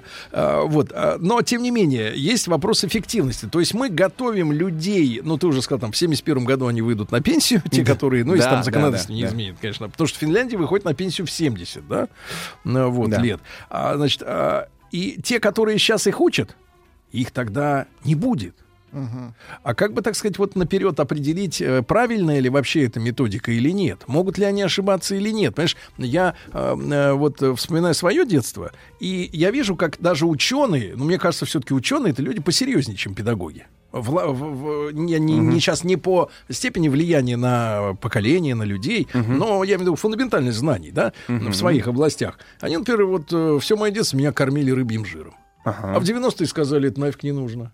Это была шутка. Да, и, и много вот так вот, знаешь, вот так переобуваются. Я понимаю. И да, вот да. мне очень не хочется, чтобы в образовании, да, потому что мы иногда говорим, вот классическое русское образование, да, Да, которое да. переросло, но переделавшись э, в классическое советское. И, наверное, в какие-то годы, ну, в 60-е, наверное, уже, Да. а, или даже вот в 70-е в э, случае с твоей мамой, Значит, оно давало какие-то прекрасные плоды, да?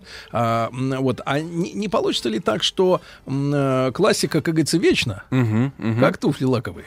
Вот. А всякие модные штиблеты, это, так сказать, на сезон, а потом выкинешь, потому что выйдешь в них на улицах, и все будут смеяться, во-во, входит в бэушных, да, человек. Э, Имеется в виду, где гарантия, что эти методики, они действительно приведут к тому результату, что это новое поколение детей будет, ну, во-первых, более счастливо, более успешно и так далее и тому подобное.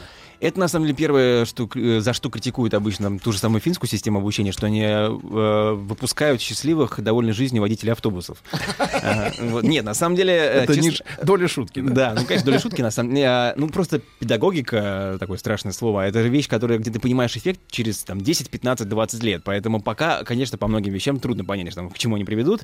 Но Просто есть- цена-то очень и- высокая. Конечно, да, но есть какие-то вещи, которые, на- например, сейчас уже видно, что исправляют ошибки, там, условно говоря, прошлого. Например, а, в той же самой Дании, про которую ты упомянул, а, если ты помнишь, у меня там есть часть про то, что они... э, С чего вообще начались эти эксперименты? С чего началась мысль о том, что школа должна быть интересной для ученика, вообще обучение должно быть интересным, сделать начем интересным. Да? С того, что когда они проводили опросы после каждого года обучения, выяснилось, что старшеклассникам, чем старше они становятся, тем им скучнее учиться. И, в общем, довольно быстро датчане поняли, что есть прямая взаимосвязь между тем, насколько ребенку скучно учиться, и тем, сколько он знает. Поэтому а, сейчас действительно школы по закону, опять же, должны сделать обучение важным и интересным. Но смотри, какая вот у нас, э, например, э, вот в нашем шоу-бизнесе последние 25 лет э, принято веселиться. Мгм. Ну, вот есть специально даже заточенные каналы там и Есть, так да. далее. То есть надо обязательно, чтобы было все время весело. Но мне кажется, что альтернатива скуки это интерес. А не Естественно, веселье. о нем и интерес. Да, Я про него и интерес. говорю в первую очередь. Да, интерес это самое фундаментальное вообще, и самая, мне кажется, недооцененная вещь сейчас вообще в обучении, потому что, знаешь, я в этом году был в Японии в, э, летом э, путешествовал. И эти экспериментируют. Э, Да, да, я сейчас даже объясню как. Э, Меня просто поразило, что в этой стране буквально все, что ты покупаешь, все, что ты видишь, очень филигранно упаковано. Вот прям вот каждая вещь. И я начал немножко изучать этот вопрос, и оказалось, что там есть такое понятие, как цуцуми. Цуцуми — это искусство упаковки. И искусство не, не- не того, чтобы тебе подороже это продать или как-то да, впарить кому-то. Нет, для того, чтобы... Это как форма уважения к тому, кто принимает этот подарок, и форма уважения к содержимому. И мне кажется, когда ты пытаешься... То есть лучшие преподаватели, у которых я был на уроках, они всегда пытались как-то вот этот интерес в- выстроить какую-то важную, значимую вещь вокруг интереса. Я могу тебе даже пример привести из, из последних. Хочешь? Давай. А, преподаватель, вот мне кажется, это хороший пример, как вот именно Цуцуми упаковки. Преподавателю нужно было а, преподать детям а, биографию Лермонтова. Ну, представляешь, что такое в пятом классе биография Лермонтова? Как простыня текст огромная, да? Это не Финляндия, надеюсь. Э, Это, это в России, в Москве было, да. Да. А, Их, да. к сожалению, не интересует Михаил Юрьевич. Да, да. И вот она долго думала, как можно детям это э, подать, чтобы им было интересно. Она два дня а, изучала вопрос, какие книги им в этом возрасте интересны, и выяснила, что Гарри Поттера все читают, естественно, в пятом классе. Она проштудировала Гарри Поттера на тему сквозных тем, каких-то вот таких общих тем произведений, выяснила, что там действительно есть такие общие, общие темы через все книги про Гарри Поттера, они идут. Это неспособность договориться с родителями, это невозможность выразить свои чувства как-то, это тут грязнокровки, полукровки, вот эта вот штука. Она взяла биографию Лермонтова, э, провела параллели, вот так вот пришла на следующий урок, говорит, дети, Лермонтов — это Гарри Поттер. И через Гарри Поттера после этого у них пошло... Да он и очечки надевал на Да, балах, да, правильно? да, да, на да. женщин пялился. Да. Да, логично. Вот. Логично. И для да. меня это как раз пример, как можно значимое содержимое, именно значимое, через интерес повернуть так, чтобы тебе Слушай, а зажечь. вот ты мне можешь Да, объяснить, да. у тебя еще интересная глава, значит, э, я помню, что это шведская была школа, Да. где решили покончить с гендерными различиями. Это очень опасная тема, Сергей. Это очень Э, опасная Не-не, она опасная, но мне просто, как вот ты только скажи, удалось. Там история такая, что учителя обратили внимание, что чисто по манере общения они по-разному относятся Это ровно к так, да, девочкам да, да. и С к этого началась мальчикам. школа на самом деле. Да. Они начали снимать друг, друг друга на видео и выяснили, что они по-разному относятся к девочкам и к мальчикам. То есть кому-то они уделяют больше внимания, кому-то и кому-то они говорят, только моя, моя хорошая, мальчику там, ну Может, да, тогда встань. начать надо было с э, того, чтобы покончить с гендерным различием Это учителей? очень, очень сложный вопрос. Да, это... Эта тема, да. Понятно. Саш, значит, Да. смотри, что меня, вот, вот какая в одной, на одной из первых страниц у тебя есть такая м, фраза, ты описываешь, по-моему, вот как раз финскую школу, да, о том, что ребенок должен сам себе, э, сам прийти к выводу, что есть хорошо, а что плохо. Ну, вообще сам для себя определить вот это вот, э, вот свобода. Скорее это было, было просто о выводах, которые ты, ты приходишь сам. э, Свобода, да, вот Мгм. мы, мы, мы, мы в России не очень хорошо понимаем американское понятие Мгм, свободы. У мгм, нас мгм. нет этого слова э, в таком понимании, как они это понимают. Но это свобода личных убеждений, условно Да, говоря. да, да, да. Там началась с религии, а кончилось все, значит, вот, свобода внутренних ориентиров нравственных. Вот скажи, пожалуйста, а если вот в школе происходит м, вот такое, такое раскрепощение, да, полное, да, и э, вообще у них бывают конфликты вот в этих новых школах, когда, например, ребенок, ну, явно делает что-то не, ну, не то, что хотелось бы, например, обществу, да. Мы, Мгм. Я понимаю, мы хотим свободных людей в отдельности, да, но мы хотим, чтобы общество куда-то двигалось, а стадо, которое идет в разные стороны, оно не может двигаться, ну, в каком-то направлении, оно разбредается. Ну, вот по полям, по лесам, Мне и кажется, ищи свечи. да. Просто вот если ты видишь, что ребенок действительно не прав, Конечно. Потому да. что некоторые, ну, спекулянты, не буду по фамилиям упоминать, и в нашем эфире они были, э, спекулянты от пс- преподавательской работы, они начинают заигрывать с детьми. Ровно так. Ты говоришь, что они всегда Да, правы. да, да. Но это же лажа. Это потому что... Почему вы у ребенка отнимаете право ошибиться и мерзавца этого прищучить? Ровно так, но это неправильное понимание свободы, потому что в той же самой школе Саммерхилл, которую обычно цитируют, э, где там, первая демократическая школа в мире, да, а там 455 правил, как себя нужно вести, тем не менее. А, поэтому До нет- 613 не дотягивают, ну ладно. да, да, да. Но поэтому нет, это, конечно, на самом деле, если ты э, пытаешься изучить это глубже, то оказывается, что, естественно, это не полная свобода действий, это а, скорее свобода приходить к своим собственным умозаключениям, но э, при этом есть, конечно, очень такие важные границы, которые выстраиваются прямо в процессе обучения. И мне очень понравилась мысль о том, что а, даже самые классные учителя могут действительно а, на тебя накричать, могут с тобой конфликтовать. Имеют право. Имеют право, да. И при этом а, то, что э, у другого учителя привело бы к конфликту, потому что, да, вот, казалось бы, ты вот опять ведешь себя как Марья Ивановна условная, в этом конкретном случае не приводит, потому что дети тебя принимают. И вот эта мысль меня очень в свое время поразила, что как только они тебя принимают, коридор действий, который у тебя возможно с детьми, он просто расширяется неимо- неимоверно. То есть они тебя, опять же, принимают, и ты можешь с ними То есть, по-другому. как бы, так сказать, учитель-корешок.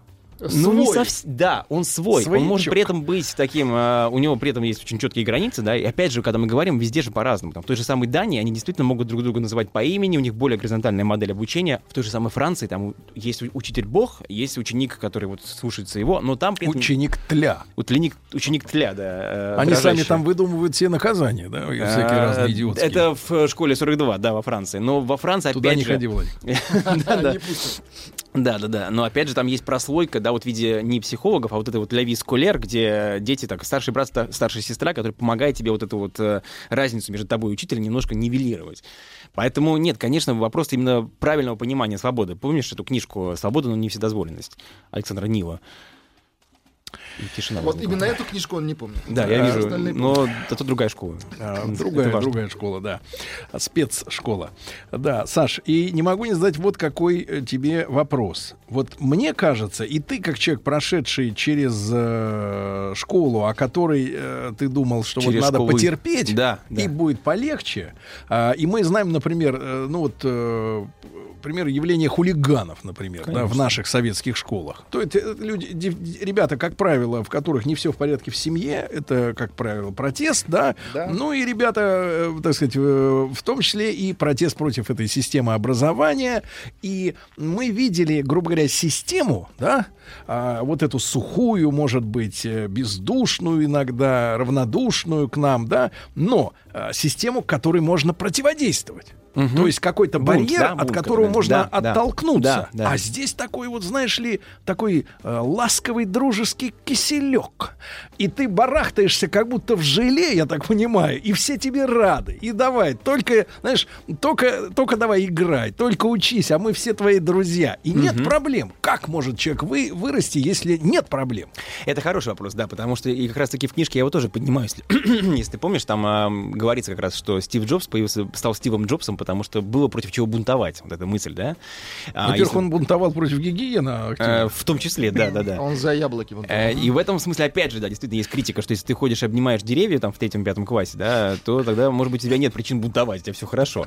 А именно поэтому... Счастливый водитель автобуса. Да, счастливый водитель автобуса, да. А, именно поэтому я старался найти те примеры, где как раз-таки очень какой-то правильный компромисс между вот этим вот отсутствием необ- необходимости бунта и нормальным вот развитием личности. Потому что согласись, что с другой стороны, э, обратная сторона этого бунта, это когда тебя держат за горло, и ты чувствуешь, что тебя нет. Тебе хочется доказать что-то, потому что ты чувствуешь, что тебя, тебя приучают к тому, что тебя нету просто. Тебе твое мнение не важно. А, не важно, что ты думаешь, потому что ты все равно знаешь хуже, чем учитель всегда, априори. Конечно. Вот, и поэтому мне кажется, что здесь какая-то должна быть очень грамотная, грамотная линия между вот этим вот необходимостью внутреннего бунта и какой-то здоровой, нормальной атмосферой. И это ровно то, что я искал, и то, что пытаюсь найти с каждым преподавателем. Ну вот из этих э, 14 стран, ты какую модель тебе, э, какая модель тебе стала наиболее симпатичной? Меня, честно тебе признаюсь, поразила модель как раз упоминавшегося уже школы Димы Зицера, потому что, во-первых, это очень близко происходит рядом с нами, это в Петербурге. А меня поразила мысль о том, что если ты даешь детям полную свободу, вообще полную свободу, то выясняется, что это совсем не обязательно заканчивается Уильямом Голдингом и Повелителем мух. Нет, оказывается, что дети действительно приходят к каким-то какому-то собственному выстраиванию этих границ. И мало того, они приходят к решению. а, Помнишь, там у меня есть эпизод, э, я описывал в книге, где э, никак не могли понять, что делать с третьим этажом, как сделать так, чтобы дети могли и кричать одновременно, и другие дети могли спокойно спать, маленькие. И выяснилось, что взрослые не могли прийти к, решениям, что это такое, к решению вопроса, а дети взяли придумали шторку. Как только шторка задвинута, значит, там дети спят, и шуметь не нужно. И ты часто можешь действительно увидеть, как там подросток бежит по коридору, «А-а-а», там кричит что-то, подбегает, добегает до середины коридора, он видит, что шторка закрыта, все, он останавливается, молчит, потому что решение было принято а какой, детьми. какой интеллигентный преступник растет. Хулиган, хулиган. Да-да-да. Ребятушки, я напомню, что э, с Александром мы, понятное дело, в этом часе договорим, а потом простимся, но э, он не прощается с вами, потому что 3 октября в четверг э, в 17.00 стартует э, сольный проект Александра Мурашова «Другая школа». Не пропустить. Приготовились к съемке. Тихо. Держать свет. Держать свет. Тихо. Начали. В фильме снимались. В главных ролях. В главных ролях. Главные роли снимались. Главных ролях. В главных ролях. В главных ролях. В ролях. В ролях. В ролях.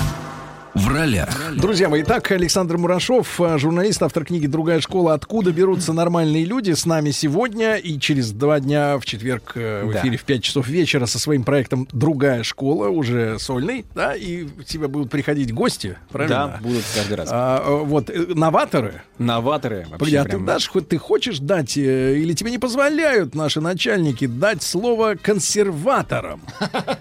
Мне кажется, Консерватор. консерваторам уже очень много дают слова, но, безусловно, мы их тоже будем Нет, называть но талантливым консерватором, понимаешь? Потому что когда ты описываешь, например, учительницу э, своей мамы, э, которая вот читала запрещенку откровенно, но она преступник, ну это понятно. Конечно. Э, Недоработка комитета местного районного госбезопасности и информаторов. Но на самом деле ты говоришь о чем?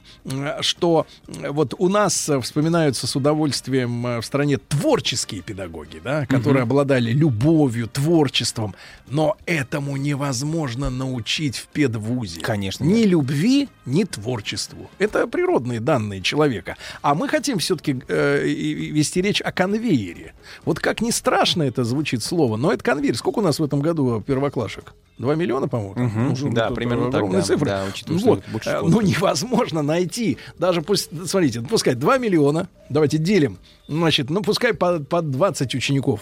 Сколько в идеале там вот в твоем... по твоему- 24, 22. Ну, Так, 20, да, вот да. делим. Владик, раздели, ты математик, да? Так, 20. 20 миллионов, нет, 2 миллиона учеников на 20, учити, на 20 учеников. Сколько нам надо у талантливых учителей, чтобы они вели, э, так Не сказать, понял, что, а что делить 100 еще раз? тысяч. 100 тысяч. Отлично, 100 отлично. тысяч нужно вот таких вот талантливых, э, озаренных любовью, а, людей, которые... Ты понимаешь, в твоей книге же я, например, не... Я, может быть, я пропустил, Да. но я не слышал, например, там слов о личной жизни этих педагогов. То есть там все сконцентрировано Смотри, вокруг а- детей, но они-то еще и сами люди живые. Конечно. Тут, тут есть две вещи, которые нужно сказать сразу же, мне кажется. Во-первых, одна из них, что таких преподавателей, про которых я пишу, их никогда не было много. Их всегда было мало во всех школах, и дай бог их вообще встретить, в принципе. Поэтому, вот как упоминавшийся уже в ролике Шалва Монашвили, он, он сравнивал их со спасателями на море. Что не нужно много человек, чтобы спасти утопающих. Их обычно 2, 2 3, 4 на пляж. Тут то же самое с хорошими преподавателями, их немного. Их таких 2, 3, 4 на всю школу. Это такая первая важная мысль. Мне кажется, а вторая важная мысль, что э, если уж мы говорим про преподавателей и личную жизнь, то, как правило, все вот эти вот талантливые преподаватели, э, и это мысль, которую ты слышишь раз за разом в разных школах, что важнее быть горящим человеком, горящим своим делом человеком, чем э, специалистом именно вот прям по диплому, э, дипломированным учителем.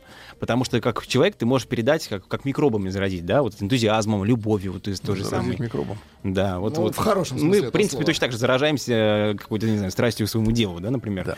А, и мне кажется, как раз-таки в случае с этими учителями я пытался выяснить вообще, чем они живут. Как правило, они живут, просто у них полный спектр увлечений, который тоже оказывается важен детям. Знаешь, недавно один преподаватель московский спрашивал у детей, насколько им важно, что вот у вас у нас есть там 40 минут урока, да, вот насколько вам важно, что я еще при этом, вот у меня есть такое увлечение, есть такое увлечение, насколько вам, вам важно знать, что я шире, чем рамка урока? Они говорят, очень важно. Он говорит, зачем, почему вам это важно?